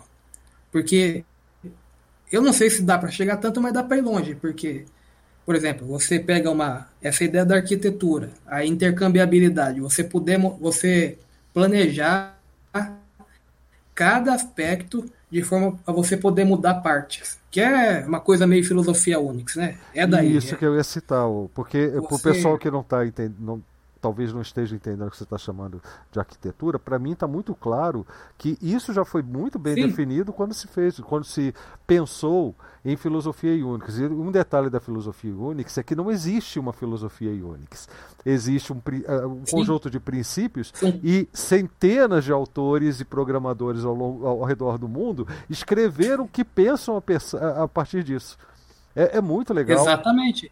São princípios Unix. Então, mas aí eu teria a, o pulo de ah, vamos extrair o princípio Unix do, da computação e colocar é, e tentar generalizar de certa forma, apesar de estar muito dentro do, da, da, categoria do software ainda, né? Por exemplo, você pega, é, por que que você tem que ter inter, você ter a, a, possibilidade de intercâmbio? Número um, é, resistência ao tempo. Se você não pode trocar, então o, a coisa já está morta eu vejo como uma coisa morta e, tá fede, e fede, eu sinto o cheiro, é, mesmo que seja intangível. Sim. É, o software não tem, não dá para chutar, mas eu sinto o cheiro de podre quando não dá para trocar uma parte. Por quê? Porque tudo tá fadado a morrer. Se não, é, não tem o que fazer. Da entropia. Ah, o, exatamente. É, impermanência, como queira, né? Tem vários nomes. Então, se não dá para trocar uma parte, para mim já está errado. Aí é. você fala, ah, mas não pode falar que tá errado. Ah, então tá bom, então eu estou errado também, mas eu falo que tá errado. é... Então, é, mas aí fica para outro dia. Tá certo. Essa conversa vai longe. Deixa eu ler aqui, antes de passar para você, Alan, é, eu, quero, eu quero ler aqui o, o que o Musete escreveu, às 8h43, já estamos às 9h15, que é o seguinte: precisamos de mais serviços livres, Elieber? Vamos lá. Vou considerar um serviço como uma plataforma que disponibiliza dados livres. Com isso, vejo a necessidade de maior é, discussão no Brasil sobre um, políticas e repositórios de dados livres para mineração de dados. 2. Padrões de ciência livre, comumente chamada de ciência aberta pela Unesco. E aí tem um link aqui para ciência aberta, é, sustentável. E três, ensino e aprendizagem da ciência livre. É, eu, eu, vou aproveitar o, o, o, seu, o seu comentário, o, o, Igor, e vou juntar aqui com uma observação que, é, que, que tem a ver com o questionamento do Alain. E já para passar para você a bola, tá, Alain? Que é o seguinte: nós falamos até agora de de licenças, que é um assunto que envolve um conhecimento, é, é muito, é, é, um assunto muito complexo, é, envolve conhecimento de, de áreas específicas, jurídicas, enfim, mas também falamos de reflexões em termos de, dos princípios do software livre, as quatro liberdades e as implicações disso na tecnologia. O Simplex veio analisando aqui, inclusive, as. Como é que você chamou? Não sei o que, arquiteturais, que eu chamei de filosofia Unix para simplificar É, é por aí. Mas enfim, é, e, e, e, de fato, quando alguém de fora observa a gente conversando sobre essas coisas, e com talvez até com necessidades mais amplas, é, mais prementes do que as nossas, fica meio complicado a gente achar que o nosso movimento é inclusivo. Né?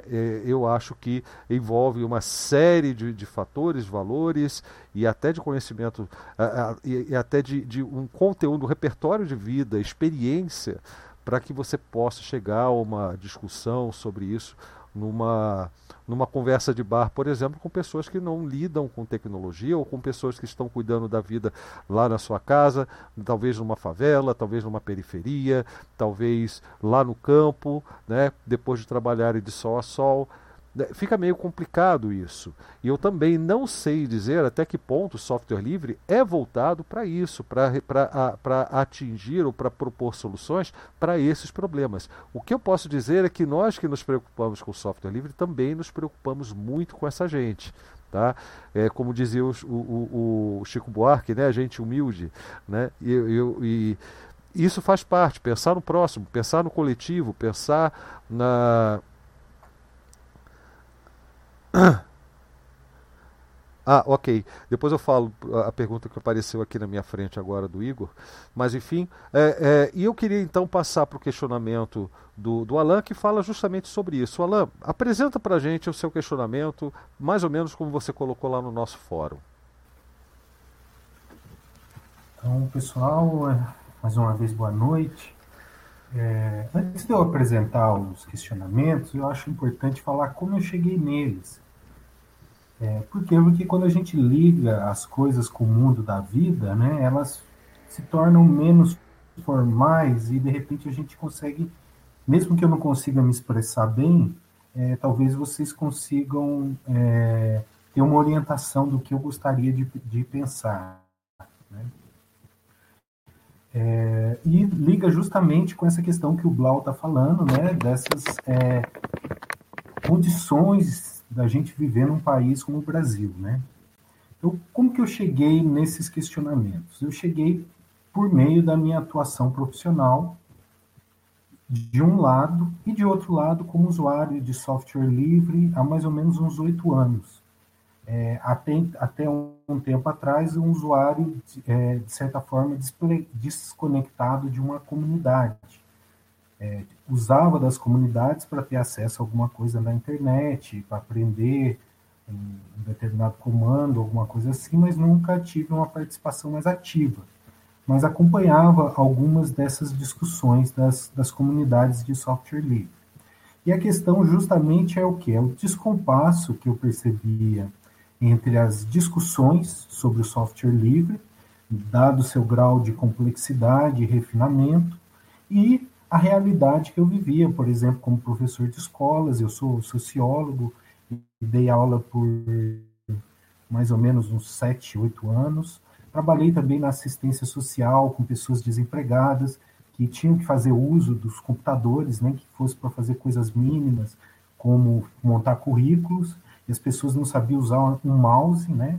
E daí e tinham os celulares, né? O que coloca toda a questão da reflexão, como vem trazendo o Sérgio Amadeu, do tanto que o celular ele é ele restringe as potencialidades que uma pessoa poderia ter na internet. Eu também trabalhei em projetos sociais, onde eu, por uma questão ou outra, eu pensava a tecnologia ali e como a tecnologia poderia avançar. Eu também é, faço pesquisas estudando uma vertente de pensamento que se chama desenvolvimentismo, que consiste em pensar projetos de desenvolvimento para o país. E hoje é impossível pensar um projeto de desenvolvimento sem pensar pelas questões da colonização dos dados, que estamos virando uma colônia de dados, é, sem passar pra, pelas questões de soberania que a tecnologia está colocando, então, é mais ou menos desse contexto vivencial que vem as minhas questões. Né? É, como, como eu sou sociólogo, tem um princípio que é fundamental para mim, é um princípio que já está na vida cotidiana, que as pessoas pensam por ele, que é o princípio da história. Né? Então, os meus questionamentos eles não vão no sentido de evoluir, porque evoluir é uma questão bem mais complicada. Geralmente supõe um estado que vai do, do menos, menos complexo, menos é, qualitativamente inferior para um nível superior, né? que é uma coisa muito difícil da gente ver esse tipo de coisa na história. No entanto, a história traz uma coisa importante que é que não tem nada imutável. Tudo está no fluxo, então tudo tem um começo e vai ter um fim, a não ser que se acredite em alguma coisa divina. É, então, nesse ponto de vista, qual é o questionamento que sai? O questionamento que sai é que a gente tem que entender os condicionamentos de uma determinada coisa. E a gente sabe que tecnologia não é uma coisa neutra, tecnologia é uma coisa condicionada, né? Hoje em dia, até o que se pensava que era incondicionado, por exemplo, como é, funções matemáticas, os historiadores da matemática mostram que isso tem condicionamentos de um dado momento civilizacional, de um dado contexto de grupo dos matemáticos, inclusive que essa ideia abstrata de matemática é uma ideia do século XIX, dos matemáticos europeus, e que havia infinidade de outras matemáticas. Né? Então, a questão que se coloca é a questão do condicionamento. Só que se falar que uma coisa é condicionada não quer dizer nada porque a gente tem que entender o nível que uma, que uma determinada tecnologia sofre de condicionamento. Porque ela pode sofrer condicionamento de uma época, condicionamento de uma nação, condicionamento de uma classe, condicionamento de um gênero, de uma etnia. É, então, a gente tem que entender quais desses condicionamentos realmente importam para um dado contexto, quais a gente às vezes tem que se desfazer e quais outros a gente tem que colocar, porque nós também somos seres condicionados, nós também temos é, perspectiva, nós também temos lugar, temos grupos. Então, a questão geral de tudo isso que eu estou colocando é justamente entender os condicionamentos que estão enlaçados na questão do software livre. É, há lutas que, sem dúvida nenhuma, são globais, que a gente aqui no terceiro mundo compartilha com os países do primeiro mundo. Essas lutas com as grandes corporações, é, essas novas formas de trabalho que estão chegando com a plataformização, tudo isso são coisas que, de certa maneira, independem da realidade, porque perpassam todas elas. No entanto, o fato da gente estar na periferia desse sistema nos coloca de uma perspectiva particular. Né? A gente tem, a gente está no tanto que, apesar de muitas vezes as pessoas não se darem conta disso, e no mundo da tecnologia, às vezes as pessoas agem como se estivessem em São Francisco, não é o caso aqui do nosso grupo, mas as pessoas moram no, no Brasil, moram às vezes num, numa cidade bem depauperada e se imaginam fazendo software lá na Califórnia, né? é o sentido mais, mais claro do, de uma ideologia. Né? É, então, a questão seria como pensar o software livre nesse contexto como brasileiro, um contexto baseado em muitas assimetrias. Eu fico um pouco preocupado nesse sentido quando a gente coloca a questão, igual a gente fez, não que seja uma coisa ruim, mas a, quando a gente se centra na questão das licenças e na questão das liberdades. A questão das licenças e as questões das liberdades, elas certamente têm elementos que valem para o nosso país. Mas como o próprio professor Cretil já levantou, é, esses, é, esses questionamentos ligados à, à licença, às vezes, para, nem valem no país como o Brasil, uma vez que elas foram formuladas no contexto jurídico norte-americano, né? É, então, eu é, o questionamento que eu quis fazer no primeiro ponto é o seguinte: será que a gente não se torna muito formalista e muito procedimentalista quando se centra na licença, quando quer classificar um movimento e o software apenas a partir das quatro das quatro liberdades? Um exemplo: o, as liberdades elas tocam em questões de direitos civis. Direitos civis, a gente sabe que historicamente foram os primeiros a surgir nos países anglo-saxões. Então, vieram os direitos civis, depois os direitos políticos, e no fim do século XIX o XX, os direitos sociais. Aqui no Brasil, dado o nosso contexto histórico, os que vieram primeiro são os direitos sociais. E até hoje, os direitos sociais são mais importantes para a população, inclusive, que os seus direitos civis e os direitos políticos, o que não necessariamente é uma coisa boa, mas é uma coisa que a realidade nos impõe. Então, por exemplo, quando a gente pensa nas liberdades, a gente talvez esteja pensando numa questão que toca mais profundamente países como os Estados Unidos. Embora seja importante para a gente, mas talvez aqui para nós seja fosse importante definir, sem perder as questões das liberdades, mas a gente definir o, o, o, o movimento do, do software livre em termos de direitos sociais. Isso não é uma coisa do outro mundo, porque está ligado à questão da inclusão digital, que é um tema é, muito, muito premente, que já tem anos de luta, várias pessoas lutando.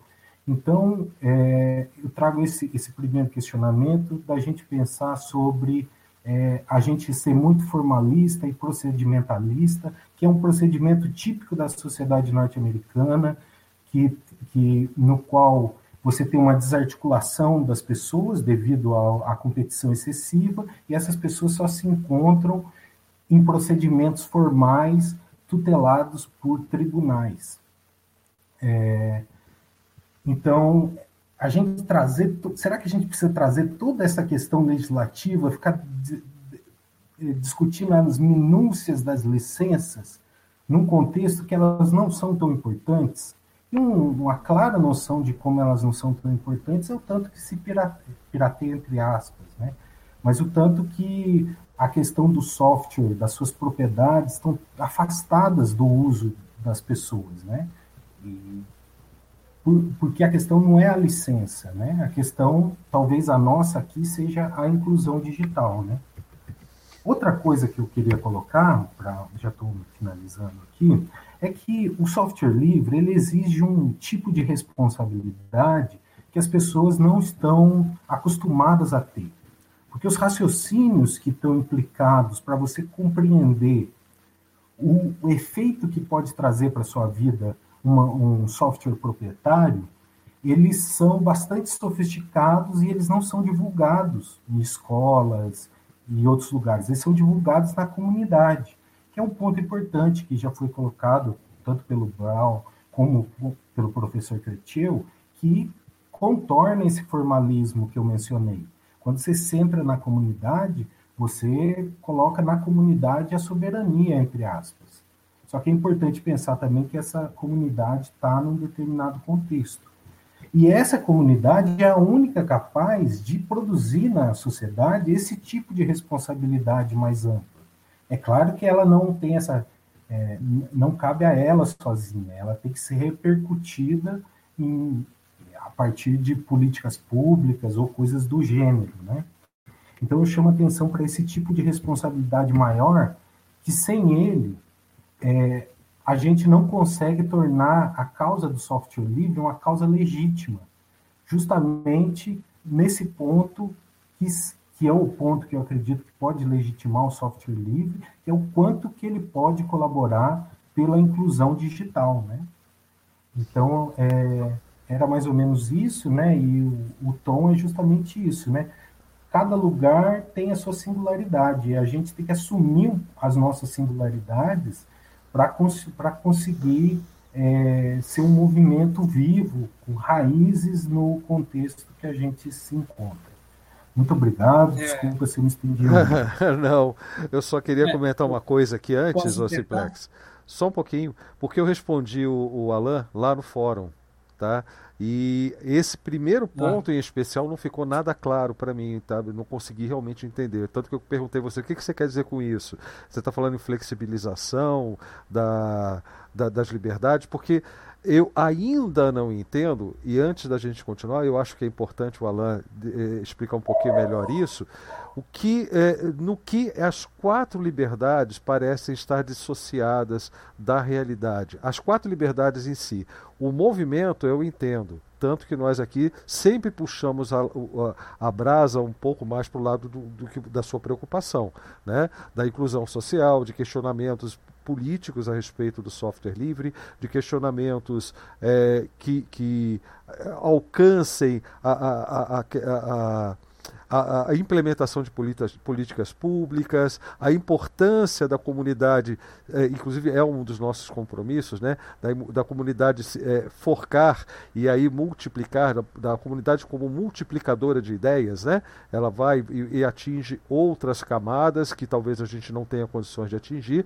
Então, para mim, ficou meio estranha essa parte ainda de o quanto que, que essas quatro definições podem ser um problema pelo fato de terem sido desenvolvidas, lá você colocou inclusive por um homem branco do, do, dos anos 70, né, um riponga dos anos 70, né, você não usou essa palavra, eu estou usando, é, dentro de uma realidade norte-americana do, do, dos primórdios da computação pessoal, de antes do primórdio da computação pessoal.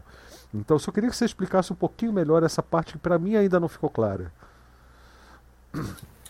É, Blau, é, isso aqui são assim, são questionamentos, essa coisa de compreender os condicionamentos são realmente assim, são muito difíceis para a gente não cair num reducionismo, dizer, olha, só porque foi um homem branco, a determinada coisa não, não Claro, funciona. claro, né? Eu só estou é, re repetindo o questionamento não, lá. Claro, não, você está com toda a razão. Eu estou me, me corrigindo, assim, pessoalmente. É, eu diria assim que o problema não está nas, nas, é, nas, licen na, quatro, nas quatro liberdades. liberdades em si mesmas. Elas, elas em si mesmas, eu acho que o que a gente tem que fazer é ver o que delas é importante aqui para a luta aqui no Brasil. É, acredito que como elas em si mesmas, elas não não trazem nenhum obstáculo para a luta, o obstáculo está em você se centralizar nelas, né? pensar é, a, o movimento do software livre exclusivamente por elas. Mas eu queria é, dizer mais, é que vale a pena a gente tentar entender quais foram esses condicionamentos. Né? Então, a gente está falando é, dos Estados Unidos. Então, você percebe, Estados Unidos e questão jurídica. Lá a gente sabe que há uma batalha de patentes há um século, porque são um país de inventores, um país que essa ideologia do empresariado vem desde a formação, segue com o destino manifesto que eles acreditam ter de guiar o mundo. Desculpe, então, é, de inventores jurídica, e, desculpe, de inventores e roubo de inventos, né? Porque nisso é que eles se exato, especializaram mais, exato. né? Exato, exato. E, e do Estado pagando todas essas invenções, por exemplo, o Stallman, é, as invenções dele são as, os grandes avanços que ele conseguiu foi porque ele tirou do Estado americano que tinha investido pesado nos anos, desde os anos 50 em computação. É, e ele lá dentro conseguiu subverter esse movimento. É uma coisa assim de, de se admirar. No entanto, eu acho que é importante a comunidade tentar entender todas as implicações, e eu não sei quais são todas elas, eu estou chamando a atenção para uma, que é essa, é essa mania de levar todas as disputas para o campo jurídico, que é muito mais típico da sociedade norte-americana do que, do, que, do que da nossa. Então, esse seria, por exemplo, um, um exemplo de um condicionamento que a gente poderia dizer, olha, peraí, legal as licenças, temos que defender elas, mas Será que esse vai ser um fator de mobilização das pessoas, a licença? Não, não Ou um será. fator de mobilização?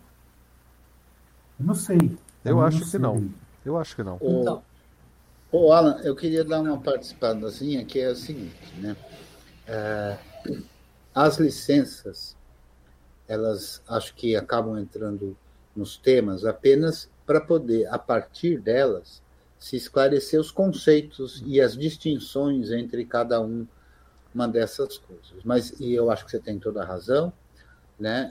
A gente não deve se focar na licença. Eu procuro não fazer isso. As minhas inserções no começo foram para esclarecer essas coisas assim de uma forma bem abrangente, né? Até porque não me considero capaz de discutir as licenças, como falei antes, nas suas minúcias, né? Um aspecto da tua fala para mim é muito claro que é o seguinte: as quatro liberdades essenciais dos usuários, elas não confrontam com qualquer modificação social, mas elas obviamente não são suficientes. Então não basta uh, uh, ter softwares que, que dispõe de licenças que garantam os princípios das quatro liberdades essenciais. É preciso muito mais do que isso. E é por isso que o movimento do software livre se auto-intitula como um movimento social. Então, eu acho que cada um de nós que acredita no, num mundo diferente precisa realmente botar o pé na lama, botar a mão na massa, né, no sentido de tentar levar para uh, figuras uh, menos privilegiadas, sob o ponto de vista uh, de poder aquisitivo e tudo mais, tudo aquilo que a liberdade do software pode trazer. Né?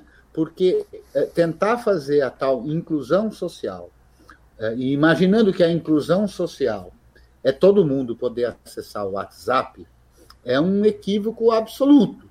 Né? Só que o que, que acontece?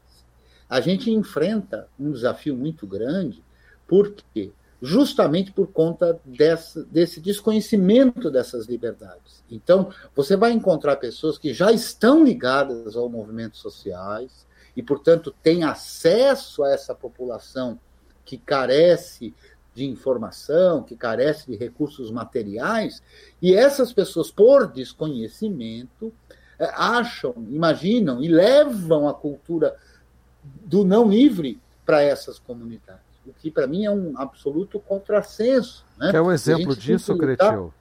Quer um exemplo disso? Isso rolou, de fato, como sendo um argumento, inclusive, bastante neoliberal, né? que, que era o seguinte: que o, o, o rapaz pobre preto da, da, da, periferia ele quer inclusão social para ter acesso aos jogos que o, que o, que o camarada ali do, do, do AP, de Alphaville, tem acesso. Isso que é inclusão social para ele, porque se não for assim também, ele, ele, ele, não, vai, ele não vê ganho nenhum nisso. É, eu acho que, que, que essa questão é, é assim. Né? É, a gente precisa definir bem o que é inclusão social. Né? Se a gente falar inclusão no status, aí é uma outra coisa completamente diferente. Uhum. Né? Cretil, só um professor, só uma licencinha. Eu estava até me referindo, nem quis referir tanto à inclusão social, mas é a mais digital. a inclusão digital.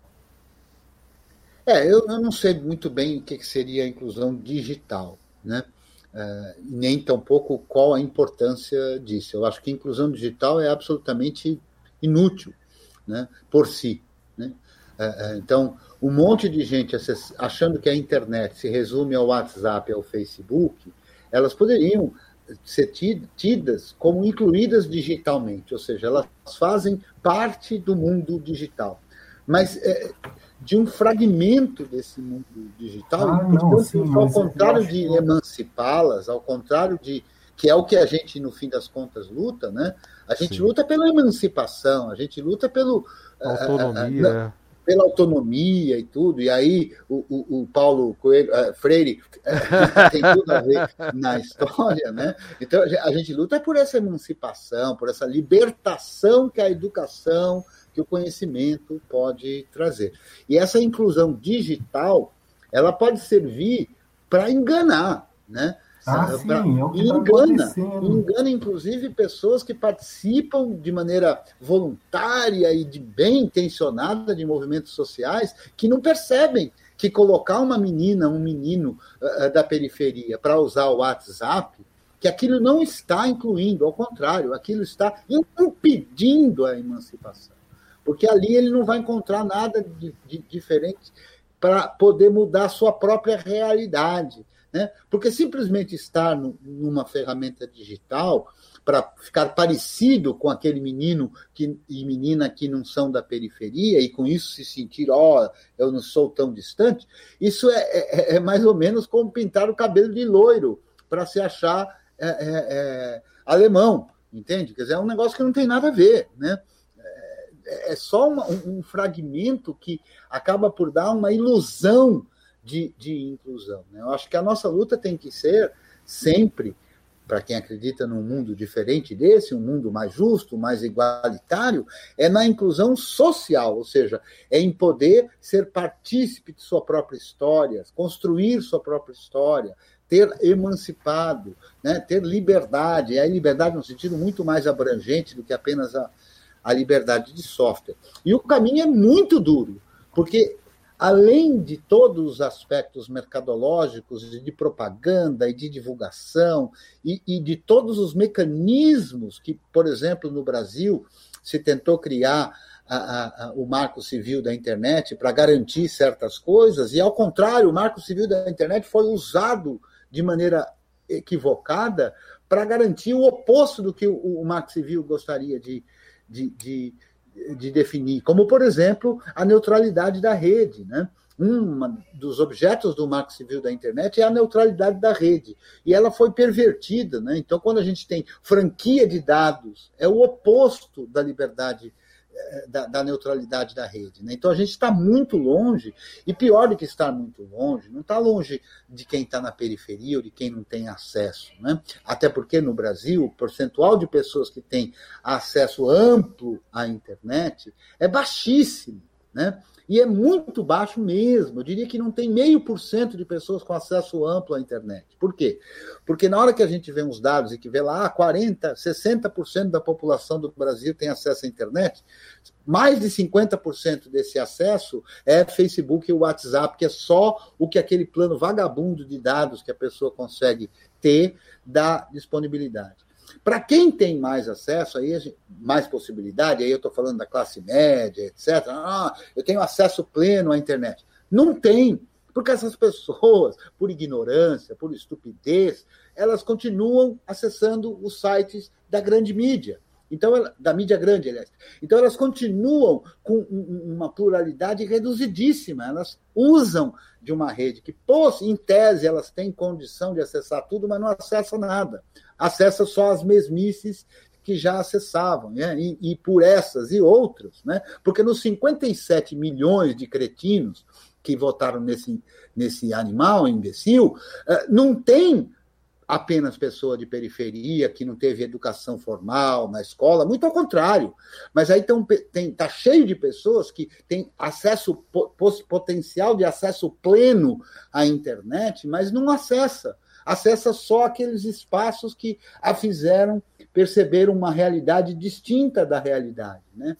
Então, a, a coisa é dura, porque quando a gente vê movimentos sociais que estariam alinhados a essa emancipação, a usarem o Facebook como sua ferramenta principal uh, de trabalho, a usarem o WhatsApp como sua ferramenta principal de trabalho, a coisa fica é grave. Né? Então, é, só para encerrar a minha fala, as liberdades não, as liberdades do software livre não contradizem essas coisas, mas elas são insuficientes. E aí a gente tem que lidar com muito mais coisa, com a subjetividade, com uma propaganda massiva que acontece o tempo inteiro, né? Por exemplo, hoje eu estava assistindo um canal de notícias, que é o 247, por exemplo, e eles falam lá o tempo todo, ah, mas vou mandar pelo WhatsApp, vou mandar pelo WhatsApp, porque eles não percebem Veja, são pessoas que são tidas como de esquerda, são pessoas que são tidas como fazendo um jornalismo diferente e tal. E eles não percebem.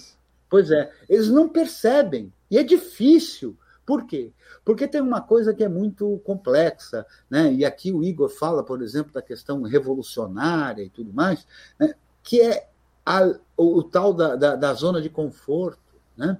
a tal do, da conveniência. Né? Então, essas pessoas, veja, movimentos sociais, movimentos revolucionários usando o WhatsApp. É assim de um, é, é uma aberração intelectiva absurdas. Por quê? Porque o WhatsApp, como qualquer plataforma proprietária, tem condição de perceber os movimentos e de, de uh, impedi-los de crescer naturalmente né? ou de avisar as autoridades de que algo está ocorrendo. Então, é assim, é um absurdo, mas isso acontece. Então, a luta é mais difícil ainda, porque mesmo quem em tese estaria do nosso lado, a gente tem que lutar para. E, e não é só tem como, faz e a gente sabe que faz. Pois é. A gente está cansado de saber que faz. Sim. E, e, e por isso que ficou complicado, porque uh, aqui nós vivemos uma, uma realidade, nós aqui, nosso grupinho, né? É, onde uh, no, nós nos referimos às quatro liberdades como um, uma forma de identificar especificamente um software que é livre. Isso para a gente funciona como algo de identificação mesmo. Bom, isso é livre, isso não é livre. Agora nós temos 85 lives hoje, né? 85 semanas discutindo de tudo fora dos, das quatro liberdades, além, fora não, além das quatro liberdades, como decorrência dessas quatro liberdades que foram cunhadas lá nos Estados Unidos nos anos, no início dos anos 80 né?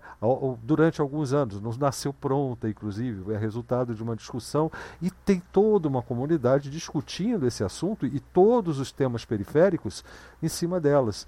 Então, como que a gente conseguiu passar de uh, uh, o software tem que, tem que estar disponível para a pessoa utilizar da forma que quiser, como quiser e sem restrição nenhuma. Que você pode alterar, que você pode estudar, que você pode, para chegar e falar assim, como é que a gente, é, o que, que vale mais a pena, educar tecnologicamente a população ou dar uma boa educação geral, reflexiva, que leve ao, ao, pensamento crítico.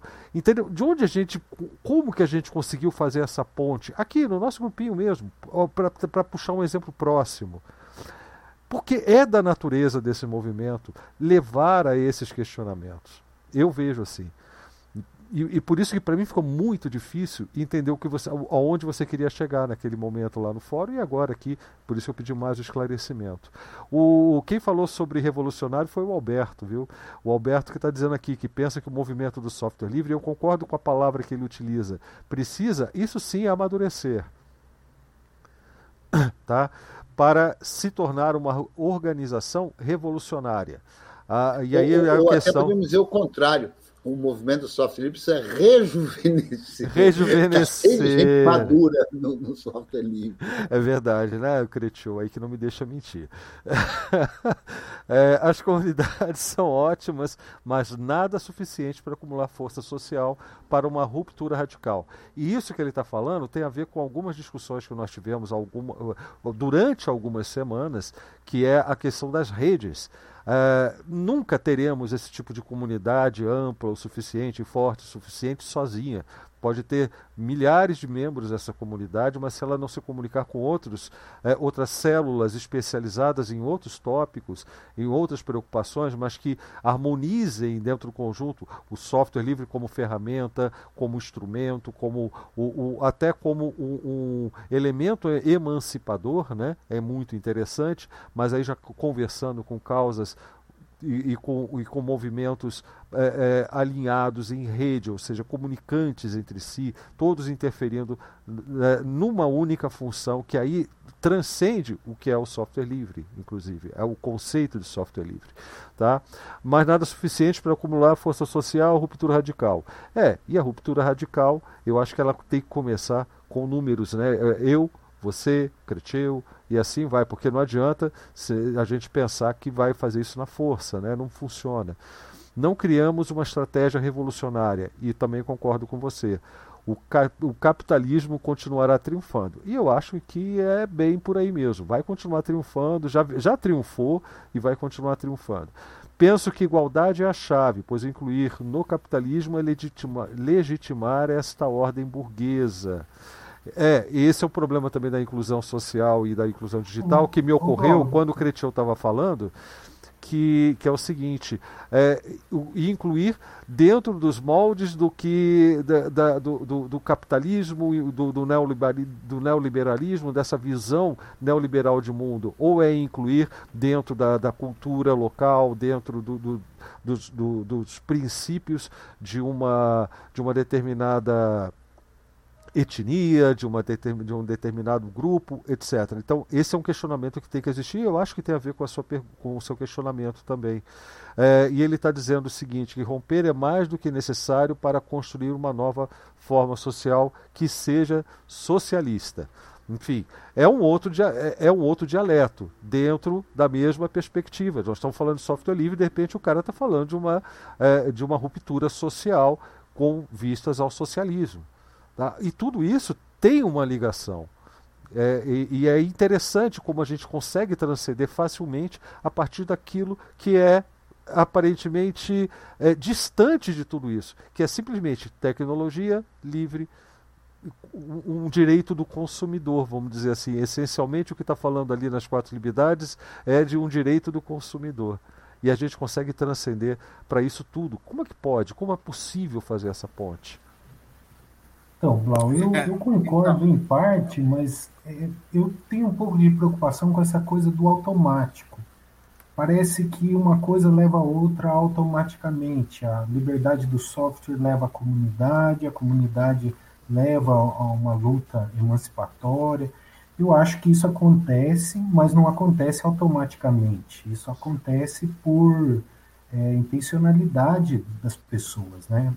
Por exemplo, essa questão do, do, da mudança social, eu acho que a comunidade já é uma mudança social. Porque a lógica que vigora aqui é a lógica do dar e do receber, não é a lógica do acumular. Já é uma ruptura. Então, eu acho que é muito grande.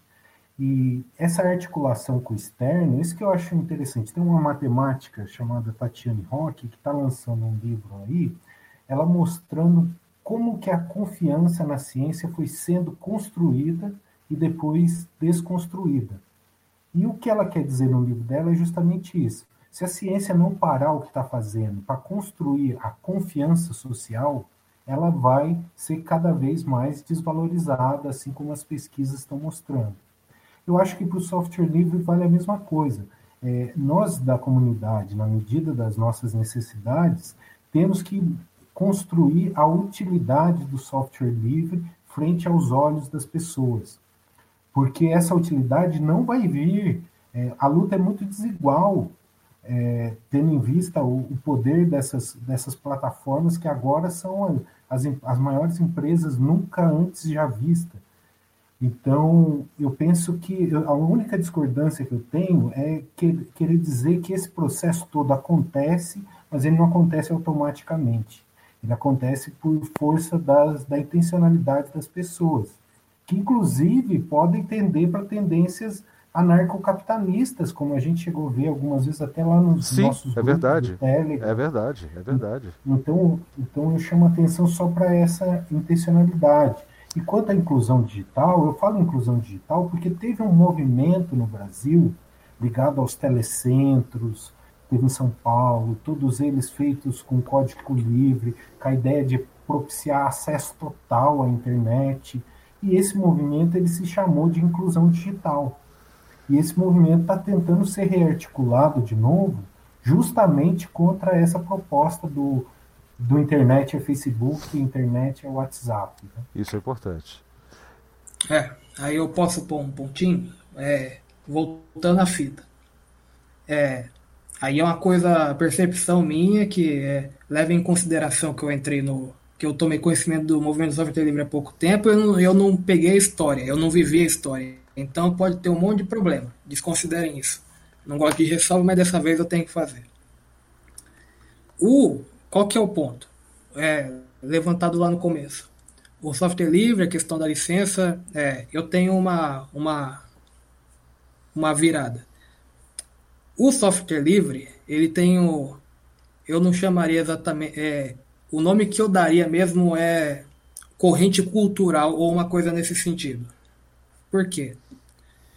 Porque o software livre ele é fruto praticamente de uma forma de viver e de morrer. Vamos dizer assim. Ah, exagero, não acho. É, porque quando você pega aquela. Agora seria bom o Juca estar tá aqui. O Juca, o Juca Sanches. Quando você pega toda aquela história de cultura hacker e não sei o que, você fala, ah, mas isso é específico. Então vamos, vamos trocar para outro campo. Tem um pessoalzinho por aí que gosta de natureza tal, eles vão pro mato e acampar tal, e eles praticam é, técnicas primitivistas, né? Por exemplo, ah, como é que eu vou acender um fogo com uma, com uma broca? Sim, é uma sim. broca de madeira. É, chamam de bushcraft, né? O termo é, inglês, né? Quando você pega esse tipo de coisa, o camarada ele vai instalar uma acústica, que é um, um tipo de uma canequinha para beber café. Você tem um parentesco, não é? Você está lidando com a coisa. É, quando, então, o software livre ele deriva de uma forma de viver e de morrer que é aquela coisa que você vê na história do Stallman, que é, ele disse lá na entrevista, né, na entrevista não, na conversa, uma conversa com Richard Stallman, é, LDS 80, que tinha lá aquele ambiente e tal, aí ele percebeu que houve uma ruptura com aquele problema do de aparecer aquele trambolho proprietário lá, tinha a questão do da, de uma questão de a instituição do, do sistema policial, vamos dizer assim, que ele escreve no artigo dele, mas não é entrando nisso aí. Então você quebra uma forma de viver e de morrer, vamos dizer assim. E você tem aquela coisa acadêmica de você passa para frente, a coisa que o, o, o Mad Dog falou. Ah, você tem ali, o camarada ele tá fazendo, sei lá, o doutorado dele, ele faz um programa de simulação de movimentação de placa tectônica. Aí ele acabou o doutorado. Ó, não vou mais usar é, se não há pesquisa de longo prazo. Tá aqui, usa, aí o outro vai, pega, não sei o quê. Então você tem essa, esse formato. Aí quando tem uma ruptura, o que, que aconteceu? Quando tem uma ruptura numa coisa desse tipo, que é uma, é uma forma de vida, o camarada ele tem que ele sentou e ele começou e, e foi num processo de anos. Eu vou ter que colocar em palavras um princípios básicos que é, eles não, você não consegue colocar uma vida em quatro, em quatro princípios, mas você consegue dar a linha ali mais ou menos do que aquela coisa é. E aí você tem os quatro princípios. E daí, e daí qual que é o problema? Ele tem, aí entra, o condicion, entra outro condicionamento. Ele está nos Estados Unidos, então tem essa coisa legalista. E para é, ter uma continuidade dessa forma de vida, teve que entrar numa luta judicial, é, uma luta de é, costa larga para litígio. Eu tenho que ter uma costa larga que defenda a minha forma de vida. Então você tem toda a veia legalista, vamos dizer assim.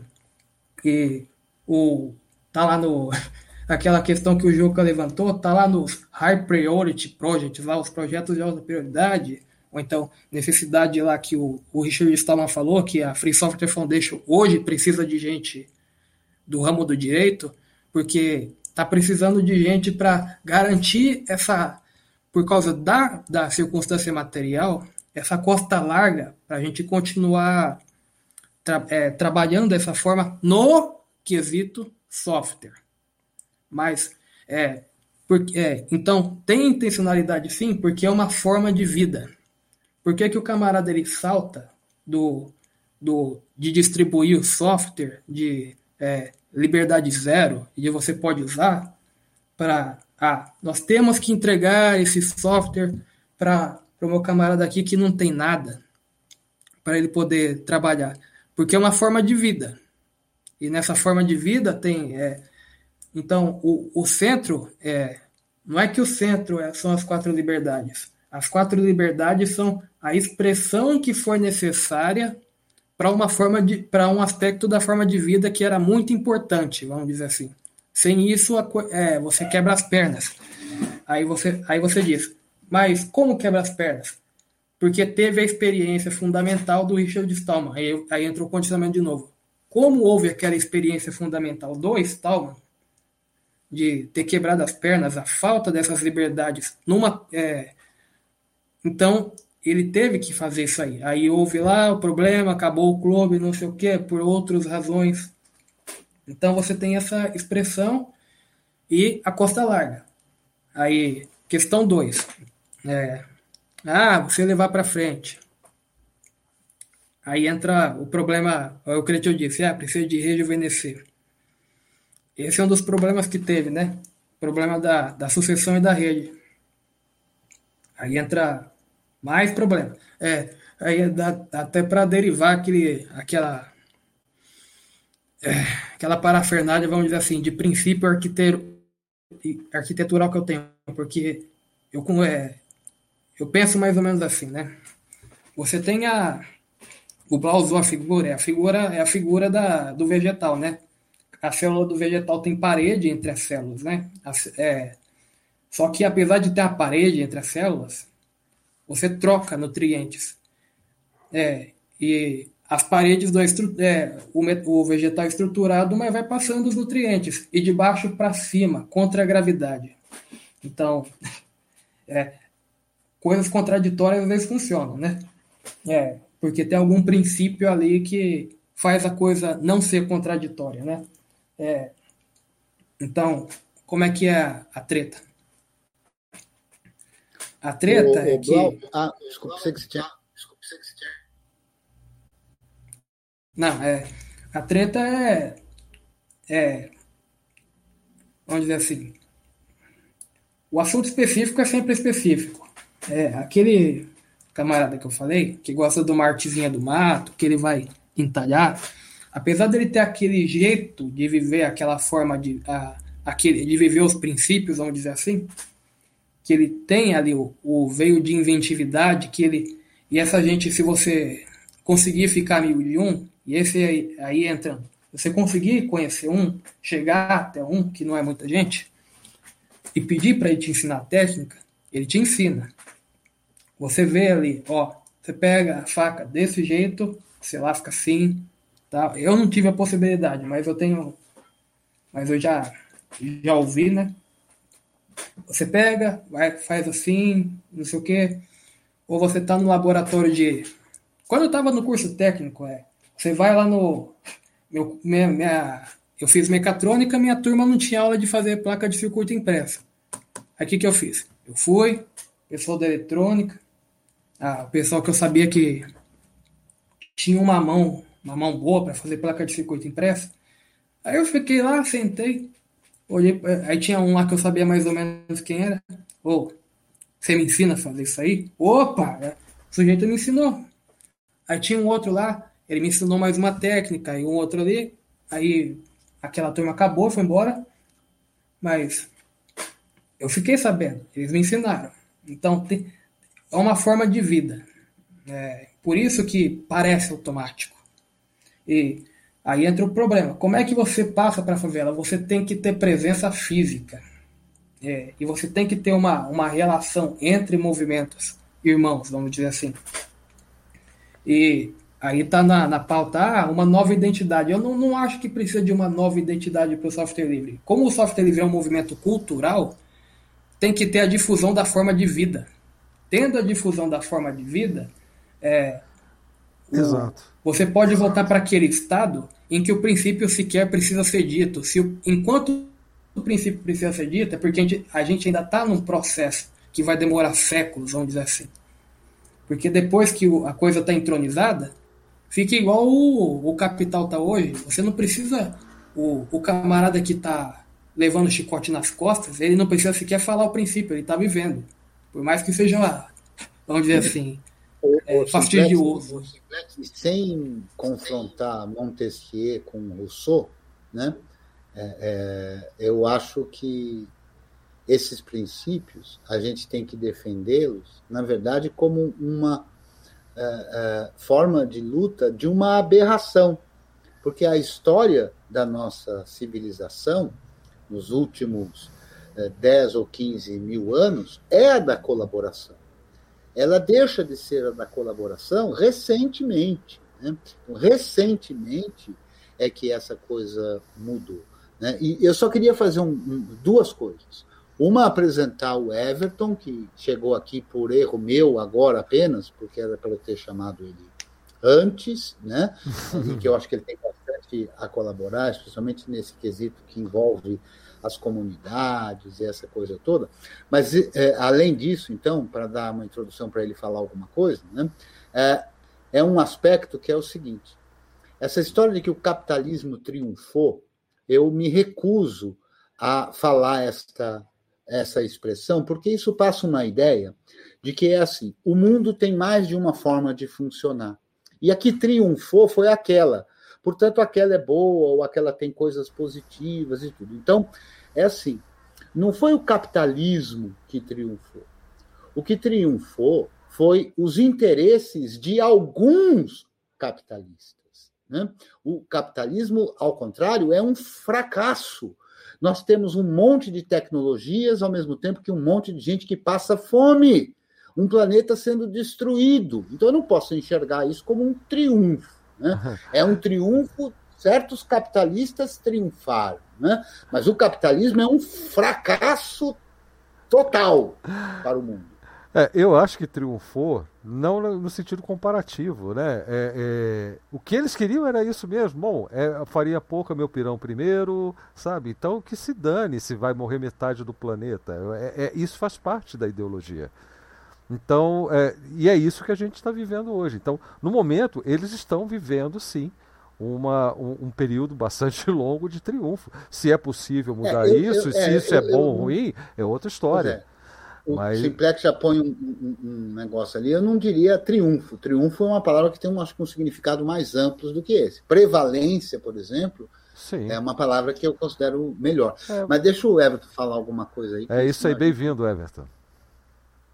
Obrigado, galera. Estão me ouvindo aí? Sim, tá alto e claro. Poxa, me, me atravessei aqui. Na, eu, eu, queria escrever no chat, estava apanhando lá. Mas assim, gente, eu acho, eu estava acompanhando, eu acho que é um debate de grande relevância, principalmente nesse momento histórico que a gente está vivendo, que é um momento onde aquilo que a gente achava que estava acelerado agora atingiu a velocidade da luz, né? Porque os controles, é, os, os controles, as modulações das subjetividades, como o Sérgio Amadeu prefere é, mencionar, eu acho que está acelerado a algumas velocidades da luz. É muito, muito grande o negócio, um problema muito sério. Inclusive o Creteu, né, eu, a Fabs, é, o Anauak, a, a Beate Birissá, que é uma das dinossauras da inclusão digital aí no Telecentro de São Paulo, é, escrevemos um, um capítulo para um livro que a gente vai lançar dia 7 agora, que traz um pouco dessas reflexões que vocês estão apresentando, que, essa, que, não, que a gente chamou de ingenuidade, que foi uma proposição do Anawak, mas que eu acho que não é ingenuidade, porque é isso que o, que o Cretil estava dizendo, né? Esse processo cultural, ideia é falar um pouquinho de psicologia.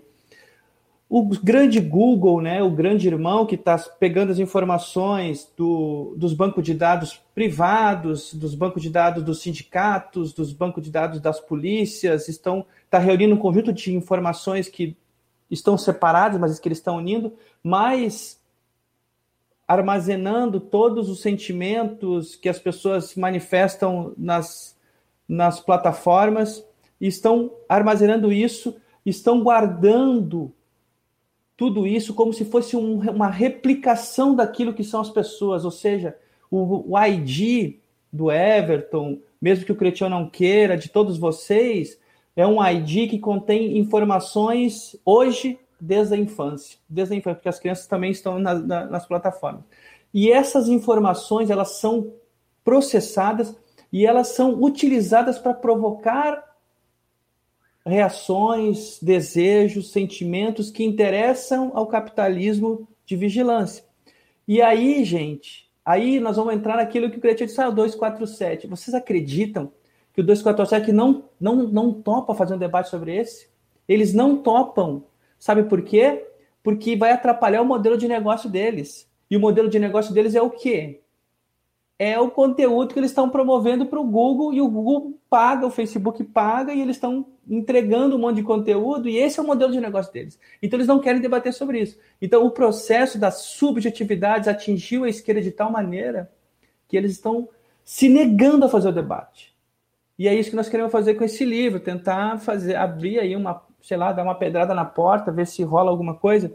Porque se continuar desse jeito, é, a dominação é tamanha que as pessoas acham que estão avançando. Olha só quantas curtidas eu tive, não sei o quê. E, tipo, é tudo balela, que as pessoas não estão vendo é porra nenhuma. Né? Tá ali é inventando história. Então, acho que esse debate, acho que vale muito, e eu me interessei muito quando comecei a ouvir, né, que essa questão do software livre, obviamente, nada sempre vai ser apenas uma questão ou só a licença, é um conjunto de questões. Né? Eu acho que as licenças elas trazem a nossa grande proposição aí que o Stallman trouxe, no meu entendimento, né, é um debate cultural, é da gente mudar nossa cultura, né, é pensar nossa ética, então a, a código de ética, o que, que a gente quer com a tecnologia, por que, que ela serve, para quem ela serve. Eu moro hoje na cidade de São José dos Campos, o centro polo de tecnologia. E aqui, bicho, tecnologia não serve para nada além de servir aos capitalistas. Então, acho que esse debate ele só vai fazer sentido se a gente olhar de forma ampla sobre vários aspectos, né? para que a gente não deposite em apenas uma coisa ou outra a solução ou os problemas. Acho que é um conjunto de aspectos diferentes. Né? Por exemplo, um outro exemplo só rapidinho. Os movimentos sociais gastam milhões de reais em licenças e tal. Eles contratam, e os técnicos que eles contratam são técnicos, técnicos modulados nas universidades, que são modulados para instalar e usar tecnologias das grandes empresas multinacionais, nada mais além disso. Até porque é mais fácil para eles, né? Ficarem apertando o botão, comprando e tal. Não precisa fazer mais nada, não precisa aprender, não precisa quebrar a cabeça, não precisa escovar um bitzinho de vez em quando. Não precisa porra nenhuma, só vai lá e compra e dane-se. A minha vida tá ganha. Então, acho que tem um pouco de vários aspectos nesses, desses debates que vocês trazem. É, e tem um aspecto que eu gostaria de, de ressaltar aqui, que eu até coloquei nos itens ali da, dos tópicos de hoje, que é uma derivação da, da, ainda do questionamento do Alain e que tem a ver com o que você colocou agora, viu, Everton? Que é o seguinte: uh, fala-se muito em educar tecnologicamente as pessoas para que elas percebam, por exemplo, a importância do software livre. E eu vejo o Brasil já há algum tempo se tornando cada vez menos é, o terreno adequado para esse tipo de educação, para esse tipo de ensino. Não pela, pela displicência com software livre ou pela abertura, a, a preferência que se dá sempre pelos lobistas do software proprietário, não por isso, mas por um outro fator que não tem nada a ver com a discussão, aparentemente, que é a desindustrialização. É, eu e Creteu é, crescemos num, num período ainda do, do, onde se, se falava muito em desenvolvimentismo, né, o, o Alain? É, é, isso era muito comum na nossa época, onde as pessoas se preparavam nas escolas para entrar numa fábrica, para entrar no, numa empresa, no, numa corporação qualquer, onde havia tecnologia, a tecnologia da época, é claro. Então havia as escolas técnicas, e as escolas técnicas cumpriam um papel, mas não cumpriam só o papel de educar tecnicamente. Eu fiz o Cefet, por exemplo, né, nessa época, lá no, no, final dos anos 70, início dos 80, né?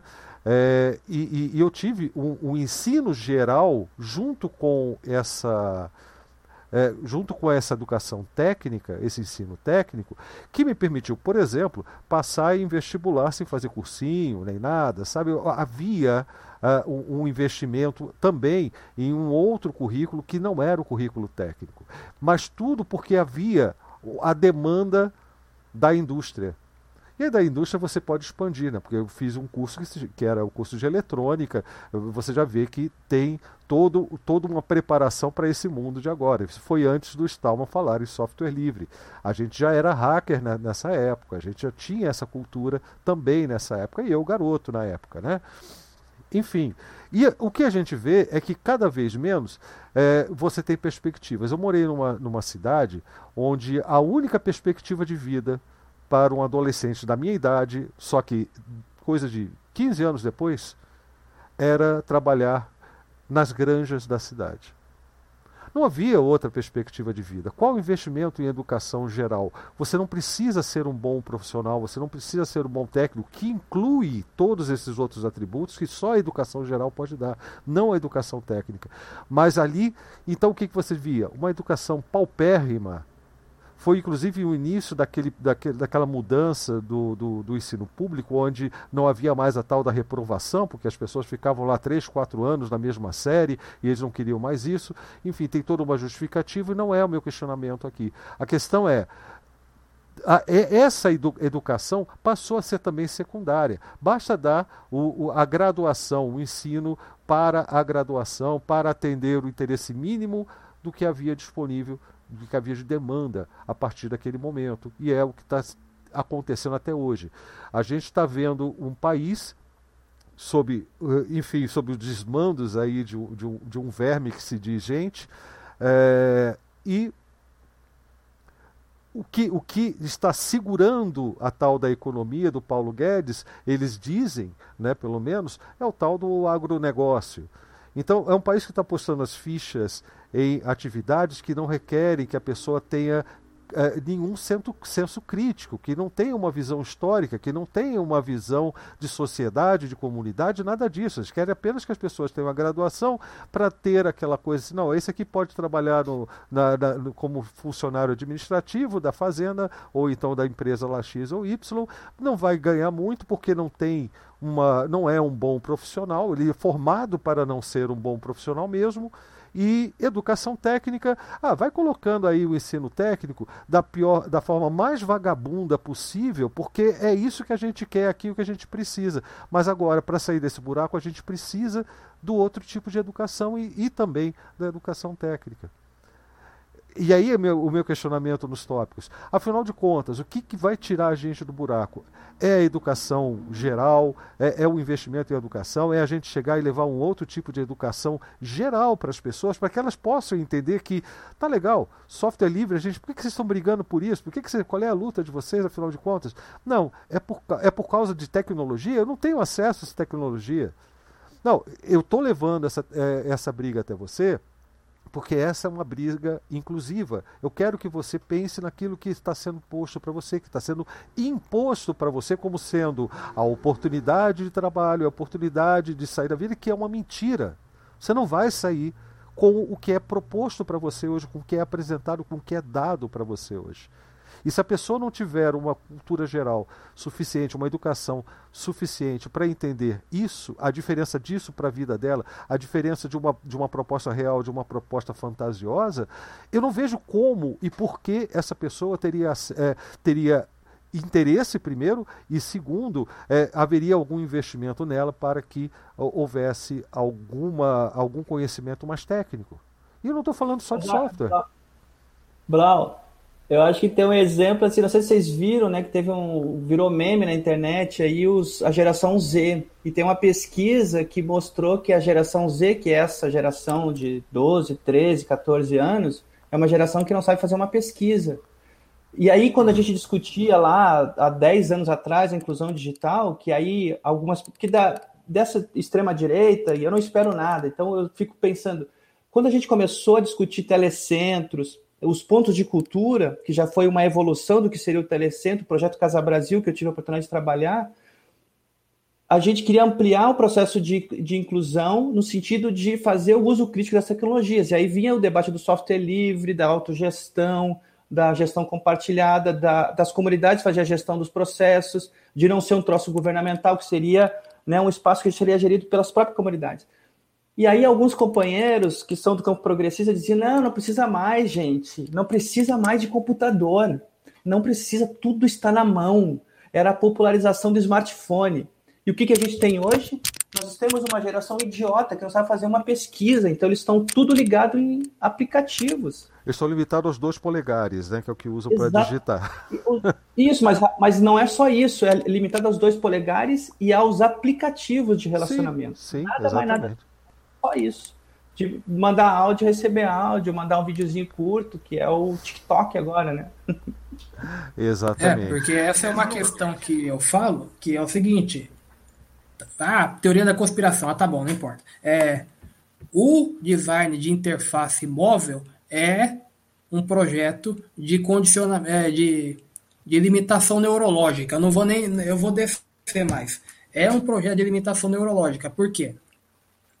Sabe aquela historinha de cada habilidade que você aprende cria novos caminhos no sistema nervoso? Por exemplo, você aprendeu a pular corda. O teu cérebro, ele... ele, ele Ligações ele sinápticas. Muda, exatamente. Ele muda uns milimetrinhos para quando você for pular corda de novo, ah, ele já tem um esquema. Quando você aprende a andar de bicicleta, o seu cérebro muda os milimetrinhos, você nunca mais cai pro lado. É, quando você coloca na mão do, do rapazinho, da menininha, não sei o que, ah, toma um celular, você tem ali uma diretriz, as Human Interface Guidelines, aquele termo lindo, é, as interfaces para a interface, é, ela é projetada de uma forma que ela vai criar, quando você pega é, doutrina da, da área de design, é que é aqueles, livros, aqueles livros que ninguém lê, você tem doutrinas guiadas, é, direcionadas para a forma como a pessoa vai entrar em contato com aquele, com aquele equipamento, e você tem o conceito de intuitividade. Aí quando você pensa no conceito, ah, ele tem a ver com facilidade. Hum. É, não. O primeiro contato, você tem criação de, você tem a você tem o princípio da neuroplasticidade ali agindo. Então você está criando uma forma de funcionamento do cérebro. Quando você pega um adulto de 40 anos, um idoso de 60, e você tem aquela história da a, neuro, a neuroplasticidade já caiu, você entende, você vê que é isso.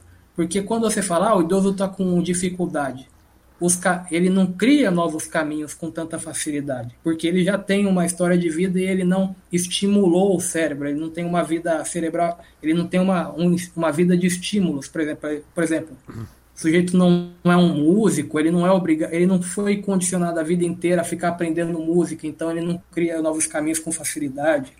Então você vê que se trata disso. Então quando você dá para uma criança, e essa é a interação que ela tem com o mundo, porque ela está trancada dentro de casa por circunstâncias, né, atuais. E é isso que ela tem de interface com o mundo. Você está criando é, a destruição na base dos neurônios da civilização. E, é, e é esse é o ponto, da civilização. Porque você é, tá na mão de meia dúzia de panaca, mal intencionado, é, os que projetam guidelines.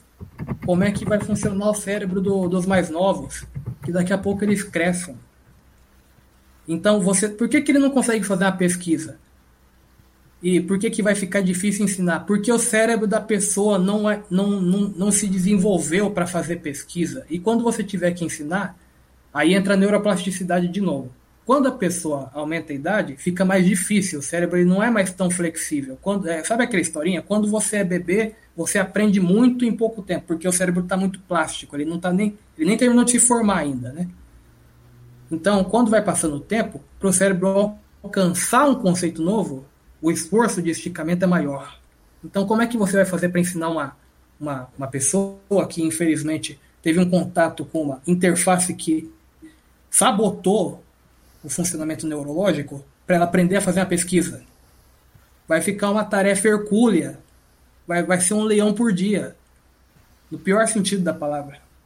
Aí vocês podem continuar. O resto que está acontecendo no mundo, né, é, com essa que aliás é uma das coisas que eu refuto, porque a turma está dizendo que ah, o pensamento de direita está uh, uh, predominando qualquer coisa, como se fosse por pensamento, né? É como se os 57 milhões de brasileiros escolheram o que escolheram por uma questão racional de é, pensamento. É verdade. E não é assim. Né? Então, não é o pensamento de direita que está evoluindo. É a direita se aproveitando da estupidez, que essa sim está aumentando na velocidade da luz, como falou o Everton. Né? Então a gente tem um mundo de estúpidos, né? E isso a gente percebe em todo o, o, o movimento, né? que é a tal uh, uh, uh, da, da eu, bom, enfim, eu vou falar dele, do, do, é a tal da deficiência cognitiva programada, né? que muito fala o Giraldelli, né? É, é, tem tudo a ver isso. Né? É uma deficiência cognitiva mesmo, como falou o Simplex, e que ela não é casual, né? que é, é um aspecto que o, o, o, Alan falou antes, né, da tecnologia não ser neutra. Né? Então, essas ferramentas, sob um viés de sedução, de certas conveniências e tantas coisas, né, é, é, proporcionou. E a gente consegue perceber, não sei se vocês concordam comigo, mas a gente não, não é só dos jovens. Tem pessoas que eu conheci há 20 anos atrás que hoje estão diferentes. Quer dizer, a cognição dessas pessoas de 20 anos atrás reduziu ao invés de ampliar. Né? Por isso Não que eu acho que a tecnologia é secundária nisso, viu, Cretil? A tecnologia é primária no sentido de, de, de ser uh, o que foi usado para proporcionar isso. Né? É uma é, ferramenta. O problema não é a tecnologia. Isso. O problema é todo um, um, conjunto de coisas que levou a pessoas que foram seduzidas num primeiro momento a não perceber o que, que resultaria aquilo. Né? Então, essa, essa deficiência cognitiva ela vai acontecendo com as pessoas sem que elas se deem conta, né? É mais ou menos como aquela história antiga, né? Do sapo. Se você jogar um sapo numa água fervendo, ele dá um pulo e sai fora daí. Mas se você botar ele na água fria no fogo, ele vai sendo cozido sem se dar conta de que está sendo cozido. Isso. Né? Então é o que está acontecendo é isso. E o que eu vejo é o seguinte, ó, Cristian, você mesmo falou que, que o acesso à tecnologia, especificamente a esse tipo de tecnologia, celulares e tudo mais, né, interfaces, como o Ciplex colocou, é, isso para mim ainda é algo muito ligado a quem tem acesso a essas coisas. E não é a maioria. Eu vejo que a, as pessoas estão sendo programadas para. E aí o Giraldelli ele usa deficiência cognitiva, quem usava também era um outro youtuber que eu gostava muito, o Merlin das Trevas, que xingava todo mundo e tal. mas enfim. É, mas é, é, de certa forma isso é o eufemismo que os dois usam, né? É, eu prefiro falar burrice, isso é burrice programada. E ela começa a ser programada, para mim, não é com o celular, é com o mito, por exemplo, do que é a realização na vida. Ah, você tem que ter um emprego. Quem disse que você tem que ter um emprego? Que você tem que trabalhar de sol a sol, que você tem que aceitar as condições de trabalho que são impostas a você para você ser considerado uma pessoa de bem? Eu acho que já começa daí. E, e, isso vem sendo colocado por tecnologias, não essa que nós estamos falando, mas por outras tecnologias que vão desde o jornal em papel até a, o rádio e a TV. Coisas que, que sempre estiveram por aí de, desde que eu nasci, né? mas que, é, de uma forma geral, você passa na rua, você vê um jornal. Você você tá no, no, no botequim lá, que é na sua hora de almoço, porque muita gente almoça em botequim, eu mesmo já almocei muito em botequim, e tá lá a televisão ligada na hora do Jornal Hoje, da TV Globo. E assim, várias outras circunstâncias da vida. A sua diversão é um processo também de, de é, é, proposital, de, de um pro, processo proposital de emburrecimento. O tempo é, todo. Longe de dizer que isso é uma tendência nova. Né? Sim, exato. O, o que eu acho que é distintivo atualmente é. não é o objetivo, não é as tec... não são as técnicas, mas a, a, tecnologia proporcionou isso numa velocidade maior, né? numa abrangência maior. Porque, por exemplo, nas cidades grandes, a gente pode dizer, a gente vê é, é, é celular na mão de mendigo na cidade grande. Não com acesso completo, mas com acesso a essa parte da tecnologia que o ajuda a, a torná-lo mais é, é, suscetível a tudo que aquele objeto proporciona. Né? Então, é, é, claro, no Brasil continental, é, é, a gente não pode falar disso, está cheio de lugar aí que não, não tem nem energia elétrica ainda, né? Está cheio de, e, e, e a tendência com a privatização da energia elétrica, da distribuição e da produção da energia elétrica, isso ainda fica pior, né? Então, mas o que eu acho que é importante de perceber é a velocidade das interações, né?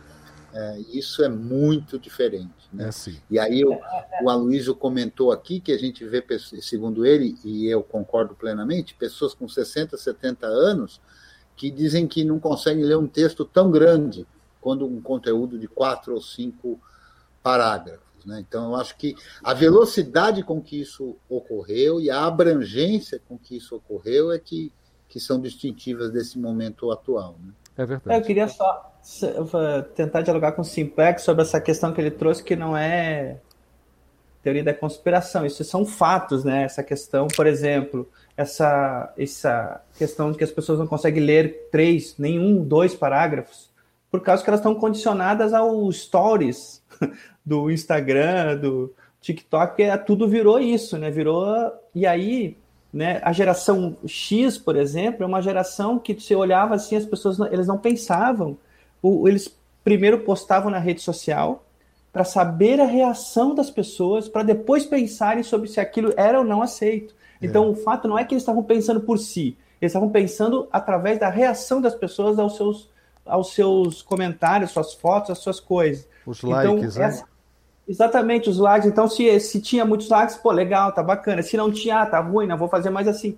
Então, tem um, um condicionamento que é isso, né? E eu estava conversando há um ano, gente. Tinha um amigo meu que está desenvolvendo umas tecnologias de uma outra proposta, de uma outra gestão é, da tecnologia. Estava aderindo ao software livre, estava um ano conversando com ele. E um belo dia, numa reunião, ele conversou com a Alexa na casa dele, estava falando sobre essa questão do controle, a Alexa controla a televisão, a Alexa controla os interruptores de luz, eh, controla a, a geladeira. O que se vende, o totalitarismo digital está vendendo para das pessoas um, um desejo pelas facilidades. Facilidades que condicionam e deixam idiotas. Então, por exemplo, eu não quero levantar para desligar minha luz. Eu uso Alexa, liga a luz, Uhum. E, e, detalhe, detalhe, é uma mulher, né? Porque tem que dar comando para um feminino. Alexa, bota a luz meia. Ô, meia, meia... deixa, eu comentar, deixa eu fazer um comentário aqui rapidinho. Não perde o fio da, da meada, não, por favor. Mas é que eu não posso perder esse ponto. Eu, hoje eu vi uma charge que eu queria até, até compartilhar no Twitter, né? E eu digo para vocês, eu uso o Twitter, eu, tenho, eu consigo utilizar essa ferramenta e consigo bastante alcance lá. Assim como outros usam o Facebook para divulgar seus trabalhos. Né? Mas ali é para discutir e para brigar mesmo com, com ideias fixas. E, e, hoje veio uma charge ali que, do André Damer, que tinha um cara deitado na cama, né, me agora, é, esperando a, hora do impeachment, né? Que a gente quer muito esse impeachment, quer muito, na verdade, que ele vá para cadeia, eu, e até coisa, enfim, o que, ele, o que vier pela vida, da vida também a gente aceita, né? Mas enfim. O fato é que o cara estava deitado e ele estava esperando o impeachment. Mas a frase que ele usou ali no balãozinho da charge é que eu não quis compartilhar. Porque ele dizia: Alexa, me acorde quando o impeachment acontecer, ou algo do tipo. É, o, o, fato dele fazer isso através do Alexa já demonstra que ele é o responsável por aquilo que ele está esperando agora que seja desfeito, porque ele fez aquilo. Aquele, a, a, o uso daquela tecnologia alienante, da, de, justamente desse, desse aspecto que você está levantando agora, é que faz com que ele esteja numa situação onde hoje ele tem que torcer para que aquilo que ele fez seja desfeito. E todo mundo que ajudou a fazer aquilo, né, de, uh, todo mundo que ajudou a fazer aquilo, de uma certa forma, continua tentando, é, esperando que seja desfeito através do seu WhatsApp, através de todas essas. É, vamos dizer assim, através do distanciamento não social da, da, da, pandemia, mas do distanciamento dos fatos e da própria responsabilidade sobre o, ter, o, o que aconteceu com o país e, e, o fato da gente ter hoje aí acumulado um monte de mortes e, e ter acumulado um monte de atrocidades é, e, e, a única coisa que consegue sensibilizar esse povo, meu Deus, é a tal da corrupção. Ô oh, cacete! É, cara, e, e, esse negócio da Alexa, assim, é tão louco que esse Amazon, não sei se vocês viram, cara, mas um algoritmo, que a Amazon tem algoritmo para tudo, né? Para venda, para tudo. E tem um algoritmo que controla os entregadores, né? E aí um cara foi demitido pelo algoritmo. O algoritmo de inteligência artificial mediu lá desempenho, os quatro né? anos de trabalho, desempenho do cara, falou assim: agora você não serve mais, você não está dando conta. Então mandou o cara embora. O algoritmo mandou um e-mail pro cara. E daí tipo, você fala assim, cara, você tá vendo o que tá acontecendo? Meu, um algoritmo demitiu uma pessoa.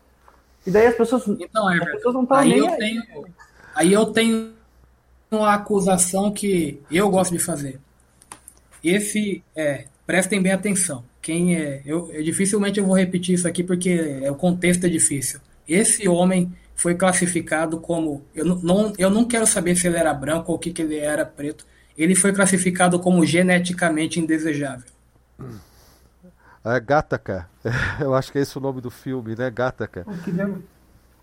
Mas olha só, eu pessoal. carona aqui no negócio que eu... só, só um pouquinho, o, o, o Alan. É, é, é, você que vai falar, tá? Nós estamos a 20 minutos de encerrar a live, tá? É, senão corta e a gente perde essa live aqui. Tá, mas vamos lá. Não, é coisa rápida. É só é, para mudar um pouquinho, né, que de fato a gente está nesse cenário totalitário. Mas essa, é, essa questão do, do trabalho, ela está colocando a tec... ela pode colocar a tecnologia em questão, porque as pessoas estão vendo a sua submissão imediata a aplicativos, a plataformas, e a gente costuma ver sempre que tem um, um, um, aumento da exploração, isso acaba gerando uma resistência, né? Então pode ser que que essas próprias tecnologias elas gerem como uma contradição dela a conscientização de certos setores. Por exemplo, tem algumas cidades que tomaram para si o, o transporte que antes era feito pelo Uber foi, começaram a montar plataformas em torno de softwares é, não proprietários, usa, usando também as bases livres. Eu esqueci agora o, o software de mapas livre, né? E, e pode ser que é, é, pode ser que agora a questão do trabalho coloque outros modelos, né? De ou pelo menos nichos de, de resistência, né? E daí tem essa conjugação do trabalho com, com, com movimentos de economia solidária, é, um pouco parecido com o que o, o Everton descreveu que aconteceu nos pontos de cultura, né? Então, assim, só para não ficar nesse cenário muito muito negativo, eu acho que também vai, porque senão a gente acaba caindo num, num, num vamos dizer assim, Não, numa é situação quase de niilismo. É, exatamente. Então, pode ser que Existem movimentos trabalhando por isso. E é por isso que eu falei que a gente precisa de redes. Daí a gente já foi, já foi assunto. A gente precisa se conectar com esses movimentos que podem se beneficiar das contribuições da nossa comunidade, do movimento do software livre que está atuando em um outro aspecto do, e outras dimensões de software livre, do pessoal que está pensando design, do pessoal que está pensando é, hackers, do pessoal que está pensando simplesmente em a, a, ajudar o pessoal que está lá na periferia a ter alguma chance de não depender de não, de não ficar na dúvida se vai ter o que comer na hora do jantar, porque no almoço é certeza que não tem, ele vai ter que trabalhar o dia inteiro. Né? No jantar talvez tenha. Né? E eu queria propor aqui que vocês, é, a vocês que a gente continuasse esse mesmo papo na semana que vem, porque o, o Everton chegou bem no final. E, e, a gente tem um tempo limitado, né? Nosso tempo é curto, são só três horas de live que a gente tem, né?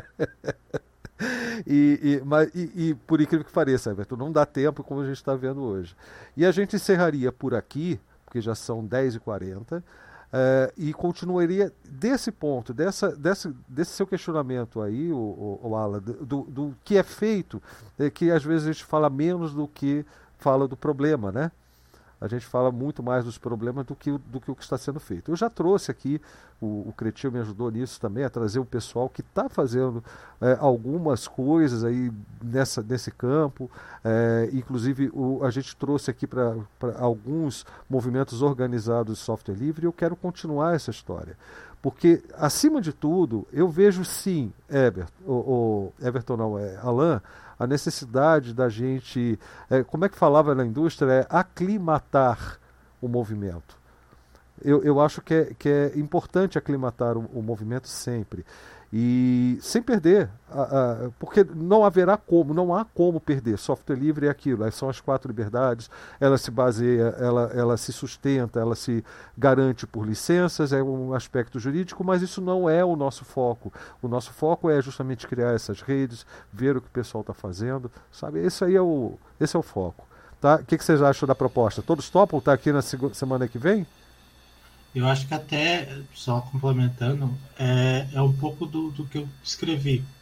Por mais que eu tinha uma ideia inicial e hoje eu vejo que tem muita coisa que eu precisa que eu preciso aprender para desenvolver melhor é o último ponto era continua não é no sentido que eu vou continuar mas é uma discussão que a gente tem que levar para a comunidade inteira não, não só a comunidade de software como a comunidade de Debian com outras comunidades. Então, esse, essa discussão precisa continuar. Então, essa discussão que a gente começou hoje precisa continuar. É, eu vou falar em nome do Blau, né? Aqui é a 85 tentativa de continuar, de continuar continuando. Né? Para encerrar a minha participação, então, eu quero fazer um aviso dizendo que quem está aqui na sala não precisa ir embora quando a gente acabar a gravação, né? E, e, outra coisa que eu gostaria de dizer sempre que a gente já disse muitas vezes aqui, mas ninguém aqui que chegou aqui até hoje, pelo menos, nem Richard Stallman, nem, nem John Medog ou qualquer outra figura, nem mesmo Sérgio Amadeu, nem nada disso, tem uma resposta definitiva para solucionar esse problema. Né? Do contrário, as pessoas chegariam aqui com uma proposta para ser discutida. Não, a gente está aqui justamente para alertar aqueles que não percebem de que temos um problema gravíssimo e para propor coisas né, na direção de uma solução, na direção de uma, de uma resistência a tudo isso, né? mas não como uma solução pronta e definitiva. Por isso que eu acho que a gente tem que ter, e tem feito isso, o Blau, de abrir espaço, inclusive para posições divergentes, né? até certo limite de divergência. Né? É, divergência, sim, mas aqui não tem espaço para fascista, não tem espaço para homofóbico, não tem espaço para nada desse tipo de coisa, né? Mas tem espaço para alguém de uma visão política diferente, de uma percepção do software livre diferente, tudo, porque o negócio aqui é a gente ampliar a discussão. Então, de fato, eu quero de novo, Blau, você viu que como a minha falha foi maior, né? Eu tinha que ter chamado o Everton antes, né? falha minha, Everton, desculpa, né? mas está é. é, tá aí já convidado. O, o, o, Blau, com toda a sua generosidade, é, vai, dar, vai permitir essa, essa desculpa, né? E de forma que assim você volta a semana que vem. Eu convidei também é, é o Kun, e ele não pôde vir hoje, mas comprometeu a vir, e eu acho que ele tem, que tem também muito a, a, a acrescentar nesse debate. Né? Obrigado de novo, Bal, pela oportunidade. Um abraço, Alan, Aloysio, Everton, Simplex, Guilherme chegou ainda há pouco, Eber, Blau, e é isso aí, a gente continua e na 86 a gente vai continuar no tema. Quando a gente falou 86, não, não, não dá assim a mesma noção do que pensar. Faltam, a partir da semana que vem, serão 14 lives de segunda para centésima. Olha só que legal. Faltam 14. Vamos colocar assim: a próxima será live de segunda menos 14. Já contagem regressiva para centésima. Mas olha. é... 100 é menos 14. 100 menos 14, exatamente. T menos 14, C menos 14. Olha só, é, eu, até, eu até queria ver se vocês topam que a gente comece essa conversa semana que vem, porque o que eu vi aqui foi é, uma. Não foi um contraste, não foi uma oposição, mas foi uma, uma, uma, um, um, uma avaliação do movimento de software livre sobre dois aspectos que eu considero ambos importantíssimos. Um é a tecno-utopia, eu gostaria muito que a Araceli tivesse a, a condição de aparecer aqui para conversar com a gente, mas ela já disse que não está podendo, que ela está no outro esquema. É, que ela é que, que escreveu um livro muito bom sobre a tecnotopia é, do software livre. E, por outro lado, a tecnopolítica. Tá? Eu acho que essa, é, a soma dessas visões, mais o olhar social, o olhar inclusivo, talvez até um olhar freiriano da coisa, como cola dessa, dessas duas avaliações, desses dois é, olho direito e olho esquerdo da mesma visão, do, da visão do mesmo problema, eu acho que seria fantástico. Se a gente puder direcionar e trazer, convidar pessoas que, que, que tenham a, a, algo a trazer para gente, a gente fazer um, uma bela conversa na semana que vem, seria fantástico, se vocês aceitarem a proposta. Alain, rapidinho, agora faltam 10 minutos. É, só, só agradecer, né, em primeiro lugar ao Blau, ao Creteu e, e saudar aí os colegas que eu conhecia só de voz, conheci agora mais pessoalmente, o Simplex, é, o, o Eber também, o Everton, prazer aí para todo mundo, muito obrigado, e é isso, gente. Alô? Bom, é isso aí, gente. Valeu. Achei bacana a ideia de dar essa continuidade aí. Tem muita coisa para fazer de conexão ainda. A ideia das redes aí, que também já foi tratada aqui, se conecta muito com os temas que a gente abriu. Só achei hoje. que você ficou muito caladinho hoje, viu? Fiquei caladinho demais? Então na segunda que vem a gente fala mais. Eu espero que a Lívia tope, porque ela tem o trabalho da, da, da cooperativa, né? Também eu espero que ela tope aparecer na semana que vem, né? Hoje ela não pôde. É... N, É que ele, na última live ele se apresentou como N. Hoje é que ele está falando N Eber, né? Porque eu também abri o nome dele lá para a comunidade toda. É. Não, é isso aí. É, é uma discussão muito interessante. É algo que eu acho que faz parte da vida de todo mundo. Só que muitas das vezes a gente nem vai no automático. Não, não discute, não pensa, não, não raciocina sobre a forma como a gente trata com a, com a tecnologia e como a gente vive nesse mundo, né? Então acho que é uma discussão muito legal, foi muito legal é, é, essa discussão. Talvez na próxima eu não vou poder participar, mas já é um, um já peguei alguns temas interessantes para escrever os próximos artigos. Maravilha. E continue contribuindo. E você que ainda não está escrevendo, que está ali já em contato com a gente, eu falo do pessoal que está todo dia conversando com a gente, né? Lá no, no Telegram, principalmente, que é onde o pessoal resolve conversar mais, mas também quem está lá no fórum. Quer escrever os seus artigos lá no, no blog da comunidade da FXP, fica à vontade. Você também, viu, Everton? Quer mandar artigo lá, quer, quer ter um login e senha para escrever e deixar ali os seus artigos, os seus artigos, fique à vontade, é só fazer contato aí com o Cretil, que ele vai te passar o meu contato e a gente bate um papo e já, já troca a, a, as informações necessárias. E aproveitando que está contigo a bola. Pô, valeu aí pelo convite, né? queria fazer um comentário de texto e acabou virando um comentário de vídeo. eu acho que a gente tem uma tarefa, a gente tem uma tarefa incrível que é o seguinte: a sociedade quer continuar no automático, nós queremos desautomatizar, a gente quer. Isso. A gente precisa automatizar tudo, então precisamos também desplugar algumas coisas, porque a galera está muito plugada, né? E esses plugs estão ali não saem. Então acho que tem essa tarefa top, a gente vai ter mais sobre isso top escrever artigos também, gosto de escrever um pouco, fazer uns vídeos. E vamos que vamos. Valeu. Valeu, Everton. É, Guilherme, já, já montou a comunidade de software livre aí da sua cidade? Guilherme Jardim, você que está quietinho aí, chegou? Sim, cheguei agora, ainda não. Ah, tá esperando ainda o quê, não. rapaz? Tá esperando o quê? Nem que seja a comunidade do eu sozinho, né? Como é que vocês falaram? Já me dia? comprometi, inclusive, Blau, a fazer uma palestra lá se eles desejarem, né? Isso. Para introduzir os conceitos e tudo mais. Maravilha. Olha, Guilherme, você chegou no finalzinho, mas não vai embora, que você fica aí para o pós-live. E eu vou agradecer mais uma vez a Robson PC, Igor Musetti, a, a Bárbara também apareceu lá no chat do Odyssey, é, o nosso amigo Alberto também com, com os comentários dele bastante incisivos e para mim bastante pertinentes também.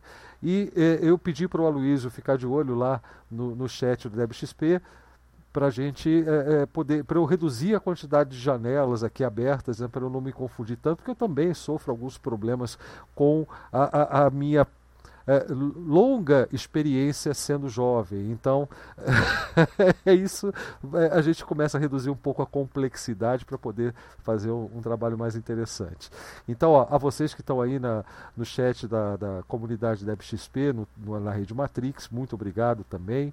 Vocês são ponta firme, como se dizia lá no Sul antigamente e aguardem aí os novos projetos, aproveitem, desfrutem é, e, e, e, principalmente né, é, tirem, o, extraiam o melhor proveito dessas plataformas que nós estamos criando para vocês. Tem fórum, tem um blog, tem o, o, o chat, tem o ESC, que é a plataforma de perguntas e respostas, tudo para que a gente possa de fato se consolidar como uma comunidade, é, como parte desse movimento enorme que é o movimento do software livre, que pelo que eu estou vendo, não tem mais fronteira. A gente está chegando aqui a outras dimensões é, extremamente importantes e já dando uma cara, viu, o, o, o Alan?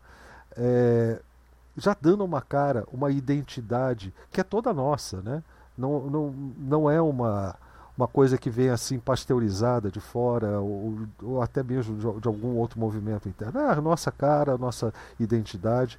E eu quero falar um pouco mais sobre o aspecto estético que você mencionou também na semana que vem. Espero que você possa vir. E pessoal, um grande abraço para todo mundo. Até a próxima live de segunda ou a qualquer momento com vídeos extraordinários, inclusive aí do nosso querido professor Creteu e as suas aulas do curso GNU.